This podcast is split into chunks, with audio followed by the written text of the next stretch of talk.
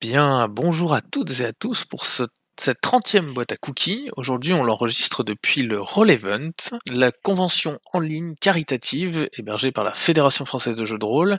Cette année, il euh, cherche à obtenir plus de 7000 euros sur trois associations que sont l'association Théodora, l'association Opicloun et l'association des Blues Roses pour pouvoir amener un petit peu de ludicité directement à l'hôpital. Donc n'hésitez pas à donner jusqu'à tout à l'heure la clôture du Roll Event à 14h. Et on va traiter aujourd'hui bah, du même thème que le Roll Event, histoire d'être vraiment bien synchrone qui pourrait être étonnant vu que le thème c'est la diversité. J'aurais pu faire une boîte à cookies diverse de la thématique, mais non, j'ai préféré garder la même parce que je pense que c'est une thématique très intéressante et qui a vocation à être très intéressante dans le futur. Et donc aujourd'hui, on va parler de diversité et de jeux de rôle. On a huit questions ce matin, c'est un peu chargé, on a plein de participants, et donc du coup, on va commencer tout de suite par la première. Comment faire pour éviter d'être perdu dans la diversité de jeux de rôle, diversité d'univers, diversité de systèmes de jeu, diversité de dés, d'options en jeu, et la question quid d'une classification universelle? Inigine. Alors, pour répondre à la première question, à mon sens, euh, la méthode la plus simple et la plus efficace, c'est de se limiter essentiellement à un jeu ou à un type de jeu ou à une grande famille de jeux et à pas euh, à pas trop essaimer. Euh, ma méthode, c'est globalement de, centraliser sur les jeux politiques, donc L5A, Ambre, euh, Dieux et ennemis, ce genre de choses, euh, et à pas trop varier. Euh, après, par contre, sur la deuxième question, c'est-à-dire euh, la classification universelle, euh, oui, ça pourrait être un beau travail pour la FJDR, mais euh, par ailleurs, ça demande beaucoup de boulot, beaucoup de travail, beaucoup de, éventuellement beaucoup de débats sur, sur la pertinence des classifications choisies. et ça sert pas forcément énormément à grand-chose. fini. Merci Nigin. Virgile? Oui, bonjour. Euh, alors moi je trouve que c'est pas forcément une mauvaise chose de se perdre, parce que quand on se perd, euh, ben, on fait parfois des découvertes. Euh, donc je pense que ça, ça, vaut le coup des fois bah, d'aller de, explorer des choses. je pense que il faut tenter, aller découvrir des, nouveaux jeux, des nouveaux univers, des nouveaux systèmes. toute expérience est bonne à prendre. et je pense qu'il n'y a pas de grand risque de se perdre finalement. il y aura toujours une porte de sortie il y aura toujours, euh, ça, n'est qu'un jeu, hein, donc il n'y a pas de grand risque. Au niveau classification, euh, je euh, moi j'ai une petite marotte, hein, c'est que je, je, trouve que c'est intéressant de, de, voir quels sont euh, les, les gènes des jeux, c'est-à-dire qu'est-ce quels sont finalement les, les traits qui sont partagés par des jeux. Par exemple, alors ça, ça peut être très divers. Est-ce que c'est c'est des jeux qui partagent un même univers? Est-ce que c'est des jeux euh, qui partagent un, un, même type de dés? Euh, et, et, comment tout ça s'est passé d'un jeu à l'autre? Parce que j'ai l'impression que le, les jeux de rôle se sont beaucoup développés aussi par euh, par similitude. Et donc euh, ils ont emprunté petit à petit des, des, concepts à droite à gauche. Et donc on, retrouve des traces, on retrouve cette, cette filiation un peu dans, plusieurs, euh, plusieurs jeux. Donc je trouve que c'est une piste intéressante euh, qui évite aussi une classification trop rigide, euh, qui sépare les choses plutôt que de séparer les choses en catégories, voir un petit peu comment elles sont reliées par des traits communs. Voilà. Je passe la parole à John. Bonjour à tous. Oui, c'est vrai, c'est compliqué de parler après Virgile qui dit plein de trucs qui ont l'air hyper intelligents et qui le sont sûrement d'ailleurs. ils n'ont pas juste l'air j'arrête. Euh, de mon côté, euh, je pense qu'on a plusieurs techniques, effectivement. Ben, on y va doucement. Euh, on a le temps, on a le droit de devenir un vieux rôliste. Euh, et puis du coup, bah, on commence avec un truc, euh, on, en essaye un autre un peu plus tard, un troisième un peu plus tard, et puis on, va prendre un petit peu de temps pour voir ce qui nous plaît, ce qui nous intéresse. La deuxième idée, c'est aussi de se faire aider. Euh, le jeu de rôle, ça se joue très souvent en groupe, et du coup, eh ben, c'est assez facile de trouver euh, des gens qui cherchent d'autres participants pour leur partie et euh, d'aller se tourner vers euh, d'autres cieux, découvrir d'autres façons de jouer, d'autres univers, d'autres systèmes de jeu. Et ça facilite évidemment les choses. on parle souvent d'une initiation au jeu de rôle. Bah, je pense pas qu'on en fait une, mais qu'on va en faire plein des initiations au jeu de rôle. À chaque fois qu'on va arriver à une nouvelle table, avec d'autres joueurs, avec un autre groupe, eh ben, on va euh, aller euh, découvrir les, façons de faire des uns et des autres, ce qui fait qu'on n'est absolument pas une organisation cryptique qui, a des, des paliers d'évolution.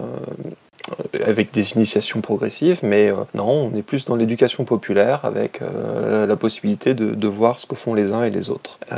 Est-ce qu'on peut faire une classification universelle? Bah, Oui, il y a sûrement des gens qui aimeraient bien faire ça, qui pourraient être intéressés à, cette idée. J'aime bien l'idée de Virgile aussi de d'essayer de faire de, de l'évolution du, enfin de l'étude de l'évolution des, des, jeux de la phylogénèse et euh, de découvrir un petit peu qui, quels sont les, éléments qui ont donné une ouverture et, euh, la possibilité d'apporter un, nouveau système, un nouvel univers euh, de jeu, en sachant que ben, les influences sont multiples et que généralement on est plutôt des hybridations de tout dans le cadre du jeu. Je vais aller piquer mon, mon univers dans un, dans un jeu que j'ai déjà vu, mon système dans un autre jeu, et puis je vais essayer de, mixer tout ça et d'en faire quelque chose qui m'intéressera également.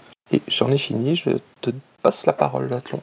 Euh, merci Jones, bonjour à tous. Alors, euh, je, vais rester un peu rat de au, départ. Hein. Euh, comment faire pour éviter d'être perdu dans la diversité en JDR Pour moi, première réponse, ça serait de s'informer de ce qu'il y a et de ce qui sort en fait. Euh, pour ce qui sort, il y a des, des, revues, des sites, euh, enfin bon, du, du, Casus, etc., qui, qui donnent des informations sur l'actualité. Vous avez aussi, euh, comme j'ai mis là-dedans, le, le, le, site du dissident avec le fixe qui, grosso modo, fait un très bon boulot sur l'actualité de ce qui sort, de ce qui est prévu et des gammes des, boîtes d'édition françaises. Donc ça peut aider, ça donne au moins une bonne idée de euh, tout ce qui est à disposition et tout ce qui euh, peut donner des choses. Euh, vous avez une tonne de podcasts qui traitent du du jeu de rôle, que ce soit ou des playtests de vieux jeux, de nouveaux jeux, ou sur justement euh, des, des playtests d'aide sur la création, sur euh, les, différences entre certaines mécaniques de jeu, etc. Mais là, il y en a 13 à la douzaine. Et vous avez l'incontournable guide du Rollis Galactique qui vous euh, qui, ambitionne toujours de pouvoir ficher la, majorité de tout ce qui peut se faire au niveau jeu de rôle sur la planète et euh, qui est une mine d'informations quand vous recherchez des infos sur euh, des jeux parus euh, des jeux dont les gammes sont encore en cours pour savoir ce qui peut sortir ou ce qui est est déjà sorti dessus. La, classification universelle, c'est un marronnier en fait, notamment avec Grog une classification universelle supposerait une définition du jeu de rôle, et là on est parti pour euh, non pas une, mais 36 boîtes à cookies derrière, parce que il n'y a toujours pas eu une définition officielle et euh, qui regroupe tout ce que tout, ce qu'on pourrait faire au niveau jeu de rôle. Donc, c'est assez normal de classifier en fait. Hein. Euh, c'est dans la, nature humaine de pouvoir ranger dans des cases pour pouvoir gérer, voir ce qu'on le souci, c'est que justement, c'est tellement large. Le média est très récent quand même. Hein. Euh, je sais plus, je l'avais dit sur le nom d'une ancienne boîte à cookies, mais le, jeu de rôle en lui-même, il a une quarantaine d'années, ce qui est très très jeune par rapport à des médias genre euh, cinéma, littérature, etc. Et, donc, c'est il est encore euh, au stade, si c'est pas enfant, en stade préadolescent. On voit plein de nouvelles choses qui sortent. on a eu le jeu de rôle sans, sans mètres de jeu, on a eu le jeu de rôle euh, à narration partagée, le jeu de rôle narratif, euh, etc., Il y a encore plein d'autres choses qui vont certainement sortir derrière. Donc voilà, la classification, euh, oui, mais sachant que sur un truc qui est aussi récent que ça, c'est ça ne peut être qu'éphémère, quoi. C'est ou temporaire. C'est-à-dire que ça va pas être le, la, référence ultime de ce qui se fera dans les 50 prochaines années, c'est quasi certain. Et c'est terminé, donc je passe la parole à Erwick. Salut tout le monde. Euh, du coup, euh, ouais, Virgile est, presque tout dit. Pour synthétiser, je dirais que pour la première question, que effectivement, c'est pas très grave de se perdre. Que voilà, c'est c'est euh, se perdre, mais c'est plaisant. C'est pas se perdre dans une forêt sombre avec des monstres qui vont nous sauter dessus. C'est plutôt se perdre, s'égarer, découvrir. Moi, je trouve ça plutôt plaisant d'être perdu. Et comme ça a été dit juste juste avant, il y a quand même pas mal d'outils aujourd'hui pour éviter de se perdre. Que ce soit les podcasts, les chaînes YouTube, les, les streamers sur Twitch, les magazines. Il y a beaucoup de, solutions pour essayer de séduire un peu. Et pour la classification universelle, moi, c'est un truc auquel euh, je, je crois plus aujourd'hui. Le loisir, il est tellement protéiforme, il y a tellement de manières de faire des jeux de rôle différents que je j'arrive pas, j'arrive pas à faire une classification universelle et je sais pas si on y arrivera un jour. Au bout de 40 ans, on n'est pas encore d'accord sur la définition. Je pense qu'on sera jamais d'accord. Dès que quelqu'un sort une vidéo ou euh, un article pour expliquer ce que c'est le jeu de rôle, il y a toujours un truc qui manque, il y a toujours il y a toujours quelque chose qui fait que ça couvre pas l'intégralité des manières de faire du jeu de rôle. Donc moi, c'est un marronnier, mais euh, avec le temps, je crois de moins en moins. quoi. Cette histoire de classification universelle, je pense que c'est pas possible. Et je passe la parole au suivant suivante. Eh ben, le suivant ou la suivante, c'est moi, si je ne m'abuse. Mais je crois qu'on va pouvoir passer à la question numéro 2. Alors, la question numéro 2, vous avez parlé de la, du fait de diversifier ses pratiques, etc. Mais c'est quel conseil concrètement pour diviser ses expériences ludiques et tester des jeux ou des personnages hors de sa zone de confort sans se risquer à se dégoûter de jeux ou de personnages au principe trop innovants par rapport à sa pratique de d'habitude? Est-ce que vous conseillez d'y aller petit à petit? Est-ce que vous avez des recommandations de choses totalement euh, abracadabrantesques mais à tester absolument? Et comment vous assurer de la diversité de vos expériences de jeu Est-ce que vous avez des méthodes, des tactiques, des astuces pour twister vos, créations, vos, habitudes de jeu qui, pourraient manquer d'originalité? Jaina?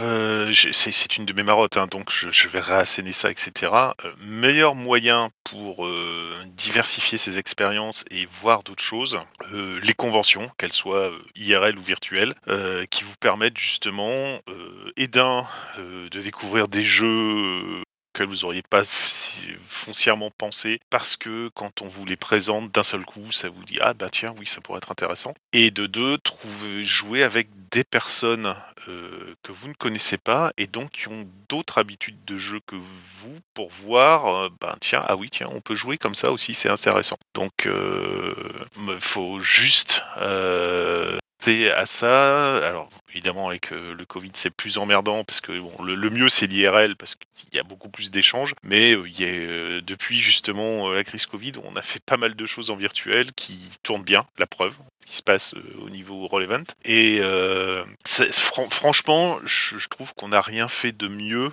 pour découvrir et pour acquérir de, de l'expérience en plus, des, des, des pour euh, découvrir des, des, des, expériences ludiques ou des mécanismes ludiques qu'on ne connaissait pas et qui peuvent vraiment vous intéresser. Euh, pour ça, n'hésitez pas, foncièrement, allez-y, euh, IRL ou en virtuel, allez sur des conventions, c'est très intéressant pour ce genre de choses. Petit plus, l'intérêt d'aller sur des conventions. Alors, avant le petit plus, petite précision, moi je privilégie plus les conventions de jeux de rôle que les salons. Pour la bonne raison que le salon de jeux de rôle, c'est des présentations généralement et c'est euh, plus commercial que euh, la convention qui elle est réellement faite pour jouer sur des parties de jeux de rôle et s'amuser. Euh, ce qui n'empêche pas qu'il y a des tables de jeux de rôle sur les salons, alors généralement plus bruyantes, donc nettement moins agréables que ce qu'on a, mais il y a forcément les auteurs sur les salons et donc ça vous donne une très bonne idée de euh, comment l'auteur vous fait jouer à son jeu parce qu'il le connaît forcément très bien. Voilà, ça c'était la fin. Et donc le petit plus justement, c'est que vous pouvez avoir accès à des auteurs, que ce soit en convention ou en salon, qui, ben, eux, connaissent très bien le jeu et peuvent vous donner des informations et des expériences vraiment intéressantes par rapport au jeu auquel vous avez joué. Euh, moi,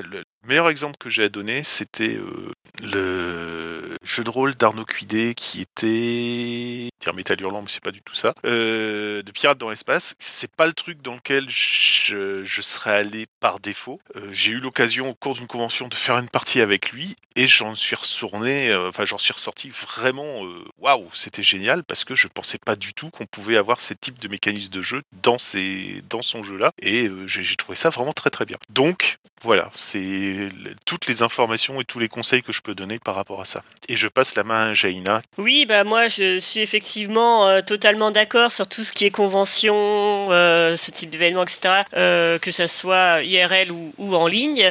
je sais que par exemple j'avais joué à Paris Plage JDR deux trois fois, bon pas cette année, mais j'avais eu l'occasion de découvrir ou de faire, faire découvrir des jeux à d'autres, d'avoir d'autres styles de joueurs aussi. et en tant que joueuse aussi, j'ai découvert sombre par exemple, qui est pas forcément le, genre que je préfère. L'horreur c'est pas spécialement trop euh, pur et dur, c'est pas trop mon truc, mais c'est intéressant à jouer. Je trouve que justement bah, l'avantage des conventions et des événements et ça marche aussi en fait en dehors euh, de ça, c'est bah, c'est du one shot quoi. Donc euh, ça plaît, ça plaît pas. Au pire c'est juste euh, quelques heures, une après-midi.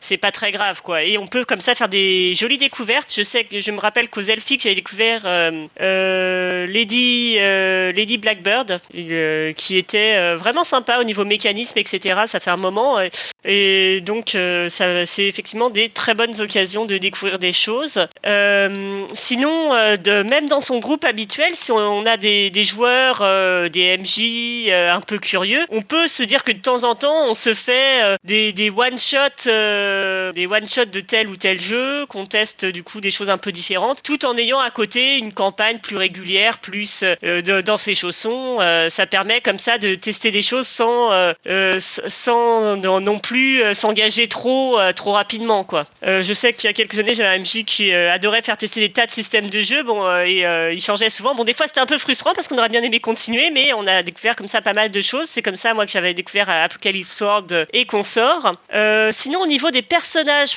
pour pour se, pencher un peu là-dessus c'est vrai que des fois on peut avoir tendance à voilà jouer à toujours un peu les, les mêmes archétypes ou avoir des, des traits qui ressortent. Ce qui peut être intéressant je pense euh, pour changer ça peut être de de jouer euh, de jouer des pré-tirés du coup on est forcé entre guillemets on se force soi-même à jouer quelque chose peut-être d'un petit peu euh, petit peu différent. Ou de, de mettre peut-être une partie de construire son personnage avec une partie en aléatoire pour voilà se, se donner au moins une partie de choses euh, un peu différentes. Où on n'est pas pas en contrôle directement. Donc il y a aussi le fait qu'avec euh, un certain nombre de jeux de rôle notamment dans les PBTA on va avoir tout ce qui est relations etc il va y avoir des questions pour influer un peu les relations. Ça peut permettre aussi d'enrichir d'avoir les suggestions des autres joueurs quand on fait des créations euh, en commun. Et de, varier un petit peu euh, les choses plutôt que de faire chacun dans son coin son personnage comme ça euh, voilà, c'est de mon côté, euh, c'était, euh, c'est ce que je fais moi pour essayer d'avoir des choses un petit peu, variées et effectivement de temps en temps d'avoir, voilà, de, pas forcément jouer toujours avec le même groupe, mais de,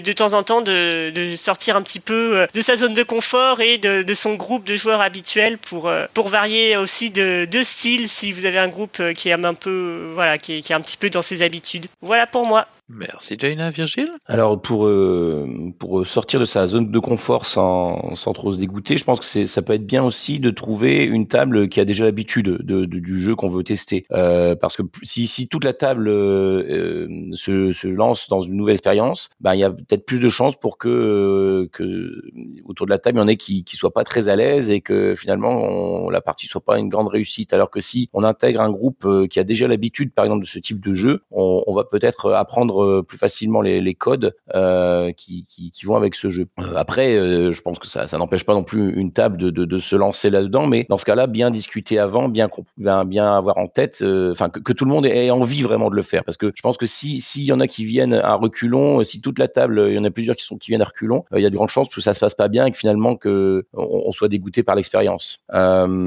Ensuite, je, pense que c'est bien, comme disait Jaina, de ne pas s'engager euh, dans une campagne de, de, de, 30, euh, de 30 ou 40 séances euh, de quelque chose qu'on connaît absolument pas. hein. Peut-être effectivement prendre la température avec un, un one shot, c'est bien pour savoir un petit peu si c'est vraiment ça dont on a envie. Ou, pas hésiter en tout cas à dire à le dire si on est dégoûté, si plutôt que que, su- que subir de, nombreuses séances sans que ça soit ce qu'on recherche vraiment. Après, au niveau de, de comment assurer la diversité de nos expériences de jeu, euh, bah, je pense tout simplement être curieux, euh, donc euh, pas hésiter à, à lire euh, des jeux différents et à aller euh, au- vers d'autres joueurs, d'autres tables. Il y a beaucoup de serveurs Discord qui existent euh, maintenant et avec des, des profils très différents les uns des autres. Et euh, chacun, euh, euh, bah, cer- certains serveurs vont, vont promouvoir plutôt euh, des jeux plus narratifs ou sans MJ, d'autres euh, vont être sur des jeux plus euh, plus plus plus ludiques. Euh, donc ça ça vaut le coup de de- d'un petit peu de voyager entre ces serveurs pour se faire une idée de, de ce qui nous plaît ou ce qui ne nous plaît pas. Euh, encore une fois, euh, c'est ce qu'on disait tout à l'heure. Je pense que c'est pas, y a- quand on explore, euh, il y a toujours le risque d'être un petit peu déçu, d'être un petit peu dégoûté. Ça fait partie du jeu. Hein. Quand on, on se met un petit peu en danger, on sort de sa zone de confort, ben, parfois on voit des choses qui nous plaisent, puis parfois on, a, on a la confirmation que ça nous plaît pas. Quoi. Donc,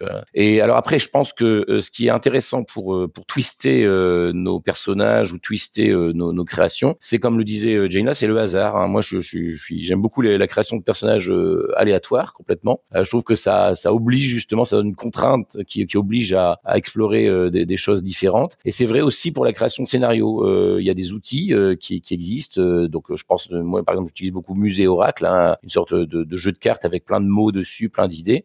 Donc, quand je vois qu'un un scénario que j'imagine est un petit peu plop, un petit peu plop, donc je, je, tire une carte pour voir un petit peu comment je peux intégrer cet élément-là et comment ça peut venir enrichir le, le jeu. Oui, les, les story cubes aussi, ça peut être des, enfin tous ces outils un peu de, de, de, de tirage aléatoire d'éléments, ça peut être intéressant pour pour s'obliger à se donner une contrainte créative. Euh, pareil, il y a beaucoup de jeux qui proposent des tables aléatoires, hein, euh, des tables aléatoires de, de création scénario. Dans, dans Beyond the Wall, il y en a. Dans à la fin de de, de Barbarians of Elmuria, il y, en a, il y en a également. Euh, voilà, ça, ça donne des éléments et ça, ça donne des contraintes euh, qui permettent de, de peut-être de sortir des fois un peu de sa, zone de, de confort. Quoi. Euh, ensuite, euh, de façon générale, essayer d'hybrider les choses, c'est-à-dire d'essayer d'emprunter des éléments, euh, soit à, à d'autres jeux de rôle, soit à une série, soit à un film, soit à, à voilà, essayer de, de, de, de mélanger un maximum de- d'influence pour euh, peut-être euh, euh, voir un peu ce que ça donne, quoi, tenter des choses. Euh, voilà, j'ai terminé. Merci Virgile Herwick.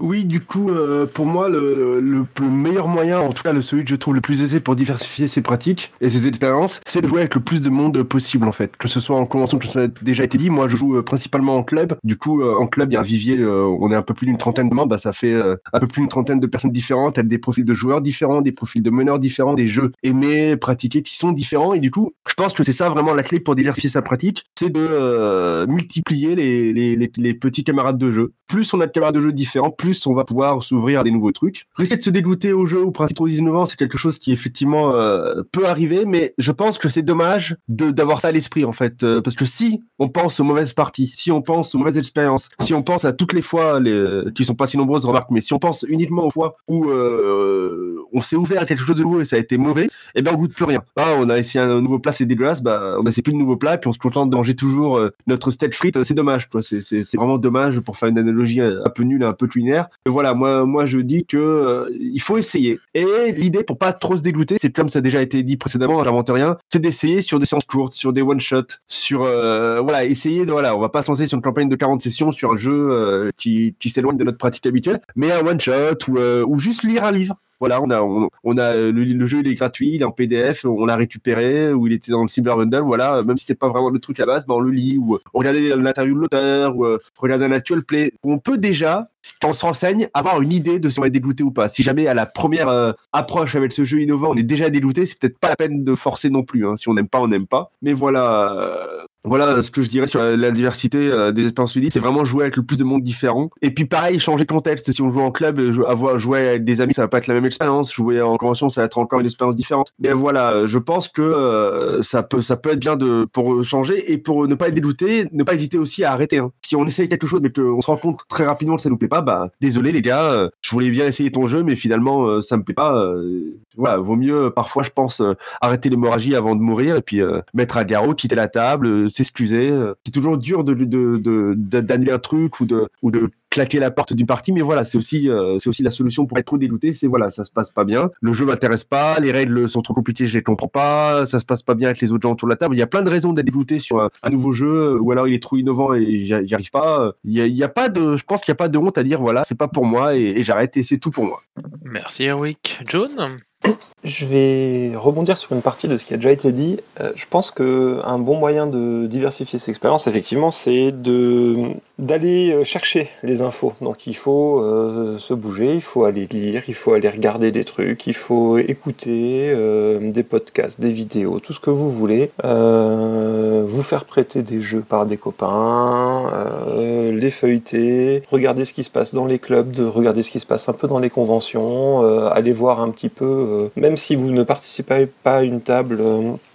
Les propositions euh, qui sont faites, euh, quels jeux sont joués, euh, quels sont les scénarios qui sont proposés pour euh, aiguiser notre curiosité. Et ensuite, il y a un autre truc qui est hyper important, je pense, pour qu'on ne soit pas dégoûté, bah, c'est de se connaître et de savoir ce qui nous plaît. Et ça, c'est assez compliqué. Alors, il faut avoir un peu essayé des choses pour savoir si ça nous plaît ou si ça nous plaît pas, c'est sûr. Mais généralement, on commence pas le jeu de rôle quand on a euh, 6-7 ans, et puis on sait si on aime bien les histoires, si on aime bien euh, jouer, si on aime bien construire euh, quelque chose dans le temps, euh, si on veut voir évoluer un personnage, si on veut qu'il y ait de l'action, si on veut plutôt de l'enquête, si on veut plutôt pouvoir faire une partie plus, plus mm, théâtrale, si avoir des pions, des cartes, ça nous plaît, ou si on préfère être dans le théâtre de l'esprit. Donc pour moi, c'est hyper important de se connaître et de savoir ce qu'on ce recherche. Et ensuite, bah, du coup, il faut aussi euh, prendre vraiment du temps pour euh, découvrir les autres euh, propositions. Et pour ça, ben effectivement, jouer avec des gens qui ont déjà testé le jeu, ceux qui vont vous proposer la partie, eh ben, ils vont pouvoir vous guider et vous dire, ben, nous on joue comme ça, c'est comme ça que ça se passe. Si tu viens avec nous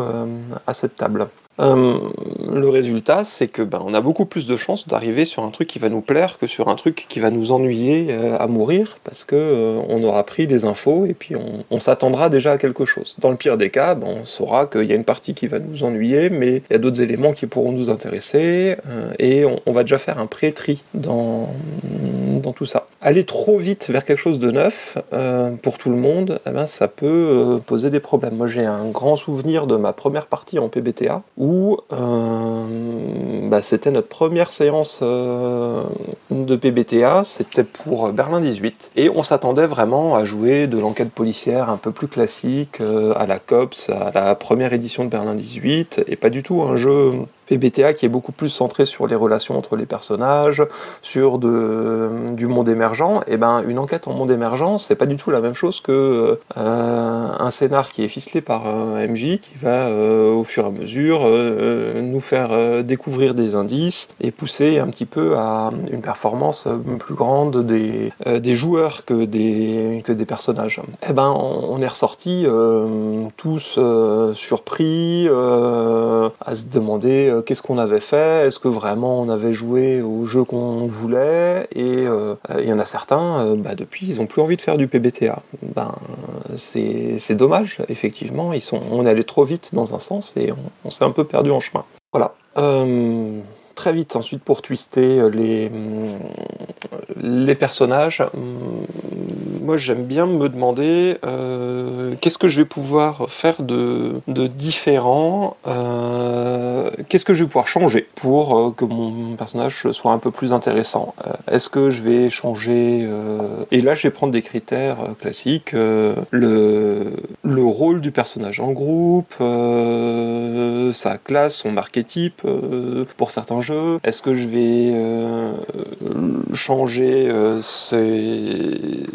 sa naissance et lui donner une autre race, espèce euh, ou autre. Euh, Est-ce que je vais changer de sexe et est-ce que ça aura un intérêt dans le jeu? Est-ce que je vais euh, changer euh, un autre point, lui rajouter un handicap ou quelque chose qui va euh, lui donner quelque chose de plus intéressant à faire. C'est vraiment euh, ça. Je j'essaie d'imaginer le perso que je voudrais, euh, ce qui me plaît encore une fois à jouer, et puis après comment lui ajouter un ou deux petits éléments qui vont euh, dans la narration le rendre un peu plus intéressant, qui vont lui donner un intérêt supplémentaire ou qui vont me mettre un petit challenge en plus. Au lieu de jouer mon guerrier habituel, ben, qu'est-ce que ça devient si c'est un barbare ou un paladin à la place pour parler des, et je ne sais pas si quelqu'un d'autre voulait prendre la parole après moi, mais je ne crois pas. Eh bien si, c'est on redonne la parole à Ah, Erwick. Erwick. Oui, oui, effectivement, je redonne la parole parce que j'ai oublié de répondre à une partie de la question. J'ai parlé de diversité des jeux, des machins, mais j'ai oublié de parler de comment je faisais pour les, les personnages. Pour twister les personnages, je me rends compte avec au fur et à mesure du temps que je mets beaucoup de moins dans mes personnages et que j'ai effectivement des zones de confort et que par défaut j'ai tendance à toujours faire le même genre de type. Et du coup les deux solutions que moi je vois assez faciles pour euh, me sortir de la zone de confort et essayer des nouveaux trucs c'est tout ce qui va être création aléatoire tout ce qui va être jeu où euh, le personnage est créé de manière aléatoire bah j'ai pas la maîtrise sur ce qui va être mon personnage. Et du coup bah ça va me permettre de sortir de ma zone de confort en fonction des résultats des dés des tirages des machins des, des choix qui vont être faits euh, lors du tirage. Bah, ça va être un personnage qui me ressemble pas du tout et avec lequel il va falloir que je me je me fasse et les pré-tirer. Quand il y a des quand on essaye euh, des nouveaux jeux, parfois le MJ, voilà, il fait un one shot, c'est le kit de découverte, il n'y a pas de création de personnage sur ce jeu parce que c'est uniquement le kit de découverte. Et eh bien, il y a, y a, il y a des pré-tirés. Du coup, pareil, je vais choisir un pré-tiré par rapport à ce que j'aime jouer, mais déjà il n'y a pas forcément euh, tant de pré-tirés que ça donc euh, je vais aussi comme moi je suis j'ai tendance à être plutôt poli j'ai tendance à laisser les gens choisir leur pré-tiré puis à prendre ce qui reste donc voilà pareil je vais avoir des trucs qui vont être nouveaux et ça va me permettre de twister ma manière de jouer puisque ça va être quelque chose qui qui sera pas fait pour moi à la base et que je vais devoir adapter et c'est tout pour moi Merci Erwick. Euh, je voulais juste reprendre un message qui avait été mis par euh, tout à l'heure qui disait qu'en testant de beaucoup de jeux de rôle, on peut appliquer la, maxime de Nelson Mandela qui dit soit je gagne, soit j'apprends. Je trouvais que c'était une belle maxime qui valait le coup d'être redite. J'attends quelques secondes parce que j'ai l'impression qu'il y a quelqu'un qui va nous raconter une anecdote. Courage à le faire. Alors oui, euh, petite anecdote sur, la diversité et sur justement le fait de changer euh, des... Comment on va dire ça de, prendre des clichés et de les retourner en fait sur ce genre de choses. Euh, dans une certaine partie qui était dans, quoi c'était exactement, mais c'était dans du médiéval fantastique participatif, si je me souviens bien. Et je ne sais pas pourquoi, j'avais pas envie de rester dans le poncif du euh, combattant classique. Et j'étais parti sur le concept du guerrier pied tendre, à savoir le type qui a étudié et donc qui a des compétences, mais qui ne s'est jamais frotté à la réalité. Ce qui a donné euh, ludiquement pas mal de scènes assez euh, que ça, ça, c'était pas dans le, le, poncif classique de tout ce qui est heroic fantasy. Et que ça a aussi motivé euh, tour à à souder le groupe, fédérer le groupe et à, se lancer dans d'autres euh, échanges euh, verbeux sur donc la diversité ça peut être sur plein de choses et pas uniquement sur euh, tester et voir d'autres jeux. Ça peut être aussi sur comment jouer et comment changer quelques petits curseurs pour trouver quelque chose de nouveau puis s'intéresser les autres se faire plaisir à soi bien entendu. Merci Tlun alors je crois pas qu'il y ait d'autres personnes qui veulent parler sur le sujet. Donc on va pouvoir passer à la question 3. La question 3 est la suivante. Comment diversifiez-vous les types de scénarios que vous faites jouer et est-ce que vous avez des préférences? Et je, le temps que les premières personnes euh, donnent leur avis sur la question, enfin signalent qu'ils veulent parler, pendant très longtemps j'ai fait jouer le type de scénario très classique du genre on a la quête, on va voir le PNJ et on tue le mob, aussi appelé porte-monstre trésor. Et du coup, est-ce qu'il y a d'autres types de scénarios que vous pratiquez? Quels sont les types de scénarios que vous aimez? Comment on peut évoluer sur ce genre de choses? Qu'est-ce que qu'est-ce que vous avez comme conseil, comme astuce, comme expérience? Puisqu'on ne le dira jamais assez, la boîte à cookies, c'est surtout des expériences. Clun Oui, je vais reprendre la parole sur euh, ça, parce que c'est quelque chose sur lequel j'ai travaillé euh, avec Chouba. Je suis plus en plus euh, fervent de ce qui sont les scénarios ouverts, en fait. À savoir, on pose là les factions en présence et on ajuste le déroulé de ce qui passerait si les personnages n'interviennent pas jusqu'au final et après on gère les réactions en présence en fonction des actions des personnages. L'intérêt euh, rapport à un scénario beaucoup plus linéaire, genre euh, Porte-Monstre Trésor, c'est que c'est beaucoup plus ouvert par définition, et que c'est jamais deux fois le même scénario, parce que les actions des différents groupes de joueurs qui vont participer à ça ne sont pas du tout les mêmes en fait. Euh, franchement, je crois que j'ai jamais vu sur un type de scénario pareil, deux équipes faire exactement les mêmes choses pour arriver exactement au même résultat. Donc, c'est plus intéressant pour moi parce que déjà, un, ça surprend et donc ça évite d'avoir le train-train quotidien de on va faire jouer euh, pour la xème fois le même scénario qui va arriver aux mêmes choses et au bout d'un moment euh, qui est lassant. Et ça permet de découvrir justement des réactions qu'auraient les joueuses, découvriraient autre chose ou, qui trouveraient des solutions inédites auxquelles j'aurais pas pensé pour résoudre les les problèmes ou les conflits qui se mettraient devant elle pour arriver à un final qui serait totalement inédit pour moi. Voilà. Et euh, je laisse la parole à Acritarche. Donc bonjour, euh, bah, donc moi c'est Acritarche. Euh, pour ceux qui ne me connaissent pas, bah, je suis un, le grand prêtre du haut potentiel ludique. Euh, donc ça veut dire quoi le haut potentiel ludique? Ça veut dire essayer de mettre un maximum de choses en un minimum de mots. Et, et ça vient en fait de ma pratique. Quand, euh, quand dans les années 90, euh, début des années 2000, le, le scénario railroadé était, euh, euh, était partout dans, dans nos magazines préférés et dans nos pratiques du jeu de rôle, moi j'étais extrêmement malheureux parce que justement, moi ce que j'aime c'est, comme l'a dit no- notre ami Cloning Bart, c'est le, le, le, le style de jeu ouvert que moi j'appelle émergent et et où on part de petites choses pour euh, euh, pour bâtir petit à petit une euh, un, scénario, enfin pour bâtir une, histoire en co-création avec avec ses joueuses, parce que voilà, moi je trouve que c'est là qu'est la véritable richesse. Euh, euh, et donc moi, aujourd'hui dans ma pratique, ce que j'aime, c'est m'aider de d'outils qui vont me permettre justement de un tout petit peu canaliser ou ou faire naître cette émergence. Je préfère le terme faire naître que de canaliser, mais parfois il y a quand même besoin de canaliser un petit peu. Et, et, et c'est ça un peu ma, ma pratique aujourd'hui. Et, et comment dire? Euh, moi, c'est voilà. Aujourd'hui, c'est ça qui moi me rend heureux en tant que maître de jeu, c'est quelques mots, quelques euh, quelques incitations qui vont faire naître une étincelle et qui, euh, utilisant la puissance d'association naturelle de notre cerveau, va permettre de donner du sens à ce qu'on joue autour de la table et faire naître des dilemmes intéressants parce que pour moi, c'est pour ça qu'on joue autour d'une table de jeu. C'est ça qui m'intéresse à la fois en tant que joueur et en tant que maître de jeu. C'est quand on doit faire des choix difficiles par rapport à que vont faire maintenant nos personnages pour se sortir de cette situation, pour pour sauver euh, la journée, pour euh, pour sauver leur miche, pour sauver le, leurs copains, pour euh, pour mettre des bâtons dans les roues de de de, de ceux euh, qu'ils n'aiment pas ou qui ont des intérêts antagonistes par rapport à eux. Et donc voilà, c'est, euh, je sais pas si, euh, oui, voilà, faut que je m'arrête à un moment donné. Merci à Critarch, merci de cette participation.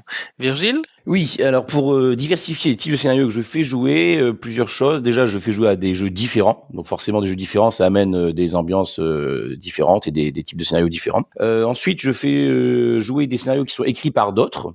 Euh, qui sont publiés soit euh, dans les livres de jeux de rôle, soit dans des magazines. Je fais jouer des scénarios que moi-même j'ai pu préparer, écrire euh, en avance, où je pouvais faire jouer aussi des scénarios qui vont être émergents, qui vont qui vont naître en fonction des interactions que, que les joueurs vont, vont avoir ou des, questions qu'on leur pose au début. Donc voilà, ça c'est déjà une, première façon de diversifier les, choses. Après, je pense que c'est intéressant d'avoir le le une, une capacité d'analyse aussi de ce qu'on est en train de, de, de faire jouer, euh, c'est-à-dire euh, est-ce que donc et ça en général je communique avant aux joueurs euh, quel type de scénario on va faire, c'est-à-dire dans quel genre on va jouer, est-ce que ça va être euh, science-fiction, horreur, dans quel type de, de scénario on va faire, est-ce que ça va être un scénario d'action, c'est-à-dire de, de combat ou d'infiltration, un scénario d'enquête, un scénario d'exploration, un scénario d'intrigue, quel ton on va utiliser, est-ce que ça va être un ton sérieux, humoristique, est-ce que ça va être dur, voilà, tous ces paramètres-là permettent de diversifier, je pense, les approches. Euh, on peut parfois partir d'une même histoire et ça va être très différent euh, si elle se déroule dans un contexte horrifique euh, et si on l'aborde du- avec euh, une perspective de, développer des intrigues, euh, alors qu'on on peut garder un, même canevas euh, d'histoire euh, dans, un univers médiéval fantastique avec de l'action. Voilà, on, peut partir de, la même histoire, ça peut être la même histoire derrière, mais les approches vont être différentes euh, comme ça. Après, est-ce que j'ai une préférence? Oui, je suis un peu comme les précédents intervenants, c'est-à-dire que j'aime bien aussi les, scénarios au bac à sable, c'est-à-dire les, choses où on va poser des éléments et puis euh, les, joueurs vont s'en emparer ou pas, vont jouer avec. J'ai- J'aime beaucoup ce, type de, scénario, quelque chose qui, laisse beaucoup de, marge de manœuvre aux joueurs. Et j'ai terminé, je passe la parole à Yannick. Euh, alors je commence par la deuxième question, pour changer. Euh, J'ai une préférence marquée pour les scénarios d'intrigue politique et pour les, les bacs à sable, on va dire, que je construis globalement par approche, accroche. C'est-à-dire, j'ai une base, je sais ce qui est un élément déclencheur, je le mets dans les pattes de mes joueurs et puis après ils se débrouillent. Euh, pour répondre à la première question, je diversifie les types de scénarios que je fais jouer en fait. Euh, selon les, selon les demandes des joueurs, selon leurs besoins. Euh, et pour prendre un exemple, euh, après une campagne relativement longue, qui dure deux ans, euh, de politique et d'intrigue haut niveau, euh, ils m'ont demandé à faire plutôt du voyage et du coup j'oriente mes scénarios pour euh, découvrir le territoire dans lequel on joue, pour explorer des endroits pas souvent visités, pour aller regarder ce qui se passe au-delà des frontières. Euh, et euh, ça donne pour l'instant de bons résultats avec des intrigues sur place plutôt exploratoires, euh, enquête sur des mystères, etc. Et avec vraiment très très peu de contexte politique parce que justement, les joueurs aimeraient bien en sortir et faire autre chose. Eh ben, merci Nguyen. Jaina? Oui, alors il y a beaucoup de choses qui ont déjà été dites. Effectivement, tenir compte des, préférences des joueurs. euh, euh, on avait parlé aussi à la question précédente un petit peu de, de, s'inspirer de contraintes d'aléatoires pour se donner un peu des contraintes euh, créatives. Et effectivement, faire jouer les scénarios d'autres personnes à des jeux différents, ça me paraît aussi un bon moyen de, changer un peu d'ambiance, de type de jeu, de scénario, etc. Après, pour ma part, je sais que bon, clairement, j'aime beaucoup les, les scénarios avec de, de l'agentivité, euh, ceux où il y a, euh, ceux où il y a également euh, des interactions sociales fortes, de- des, quelques dièmes moraux de temps en temps aussi. je rejoins à Critarch là-dessus et, et les enquêtes. Et pour le coup, c'est les deux côtés de l'écran, quoi. C'est euh, c'est des choses. Et je sais que par contre, il y a des, des, des, des genres de scénarios qui me plaisent moins. Ou moi, voilà, le côté euh, exploration de donjons et porte-monstre trésor. euh, et le, et euh, surtout si c'est en plus en mode vraiment euh, euh, vraiment sur des rails. Ça, ça d'un côté comme de l'autre de, de l'écran, je vais vraiment euh, m'ennuyer euh, toute la durée du, du truc. Donc voilà, je, je euh, pense que j'ai tout dit pour ma part. euh.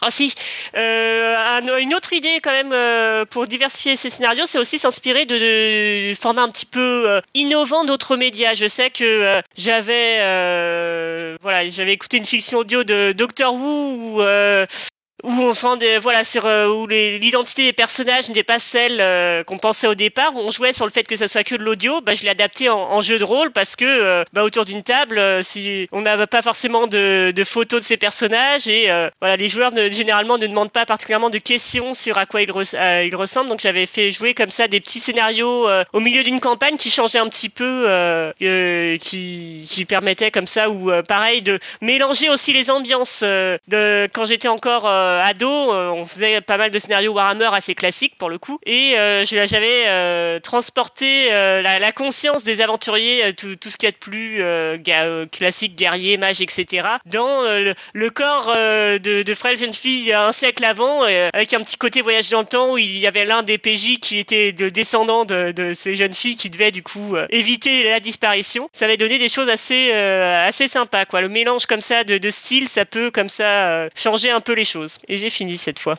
Merci Jaina.